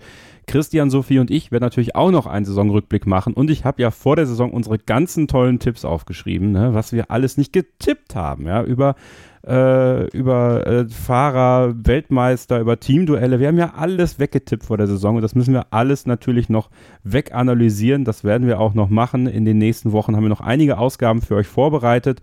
Im äh, letzten ja, im letzten Monat des Jahres 2022. Da freue ich mich jetzt schon drauf, aber ich freue mich vor allem über Mike und Paul, die heute die Sendung echt bereichert haben. Vielen Dank, Mike, dass du dabei warst. Vielen, vielen Dank. Hat super viel Spaß gemacht. Ähm, man ist anfangs doch aufgeregt, muss ich wirklich zugeben. Das hat sich gelegt. Ähm, Christian, und dir wollte ich noch kurz sagen, ähm, diese Geschichten auch mit der Katze, was du gerade erzählt hast, das ist doch das, was unser Leben lebenswert macht und die Sendung hörenswert macht. Das passt da super rein und das ist so doch dieser menschliche Aspekt und ich musste echt schmunzeln. Wir haben einen Hund, keine Katze, aber der macht so ähnliche Dinge. Äh, danke dafür. War toll. Vielen, vielen Dank. Äh, ich gebe das Kompliment weiter an den Kater. Vielen Dank auch an dich, Paul, dass du dabei warst. Ja, ich bedanke mich, dass ich dabei sein durfte. Ich möchte auch mal einen wirklichen Lob aussprechen. Sophie, Christian, Kevin, ihr macht wirklich einen tollen Job. Ich höre euch immer super gerne zu. Macht weiter so. Danke. Vielen lieben Dank dir, Paul. Ja, und äh, auch vielen Dank an dich, Christian, dass du dir heute die Zeit genommen hast, mit uns diesen Stammtisch zu machen. Bitte gerne. Macht wie immer, hat riesen Spaß gemacht, auch mit Mike und Paul zwei neue äh, Hörer kennenzulernen, mit denen wir so noch nicht, oder ich zumindest nicht in Berührung war. Äh, ist immer schön, über die Formel 1 zu diskutieren. Sehe gerade hier, wenn ich so ein bisschen durchblätter, ne, so viel durch mein ganzes äh, Heftchen, was ich noch hier habe, äh, wo ja auch die letzte Saison noch drin steht. Äh, die Griddies müssen wir auch noch aufsetzen, ja. So ja, unser Jahresend-Award. Da wird noch einiges kommen. Also da am besten mal unsere Social-Media-Kanäle liken und in unsere Gruppen kommen, denn da werdet ihr am ehesten äh, die Möglichkeit bekommen, dann auch bei den Griddies mitzumachen. Beziehungsweise jeder bekommt die Möglichkeit, aber da erfahrt ihr immer zuerst, äh, wann ihr dann voten könnt. Sophie, vielen Dank, dass du auch heute dabei warst. Ja, gern. Ich möchte mich auch noch kurz fürs Feedback bedanken, bei Paul natürlich und auch bei Mike, der das vorhin schon losgeworden ist, als wir noch im Off waren. Und ja, freue mich dann auf unsere ganzen Jahresrückblickgeschichten und auf unsere ja, Predictions, äh, was wahrscheinlich gnadenlos peinlich wird. Aber äh, ja, wir trauen uns ja immer am Anfang der Saison und von daher immer richtig liegen kann man ja nicht. Bin gespannt, wie wir dann am Ende abgeschnitten haben. Unsere Bold Predictions sind vor allem sehr, sehr gut gewesen hier. Ja. Ich glaube, die waren wirklich nicht so schlecht. Oder wir klären das dann, wenn, wenn, wenn wir soweit sind. Christian hat gesagt, George Russell wird Weltmeister. So, in okay. diesem Sinne, vielen Dank, dass ihr eingeschaltet habt, dass ihr mit dabei wart bei unserem HörerInnen-Stammtisch im November 2022. Ich freue mich schon auf den nächsten dann im Dezember. Wünsche euch bis zur nächsten Ausgabe von Starting Grid nächste Woche Mittwoch eine gute Zeit, schöne Woche. Bleibt gesund, passt aufeinander auf und keep racing. Starting Grid, die Formel 1 Show mit Kevin Scheuren und Sophie Affeld in Zusammenarbeit mit motorsporttotal.com und Formel1.de. Keep racing auf meinsportpodcast.de. Schatz, ich bin neu verliebt. Was? Drüben. Das ist er. Aber das ist ein Auto. Ja, eben. Mit ihm habe ich alles richtig gemacht. Wunschauto einfach kaufen, verkaufen oder leasen. Bei Autoscout24. Alles richtig gemacht. Wie baut man eine harmonische Beziehung zu seinem Hund auf? Puh, gar nicht so leicht. Und deshalb frage ich nach, wie es anderen Hundeeltern gelingt, beziehungsweise wie die daran arbeiten. Bei Iswas Dog reden wir dann drüber. Alle 14 Tage neu mit mir, Malte Asmus und unserer Expertin für eine harmonische Mensch-Hund-Beziehung, Melanie Lippisch. Ist was, Dog? Mit Malte Asmus. Überall, wo es Podcasts gibt.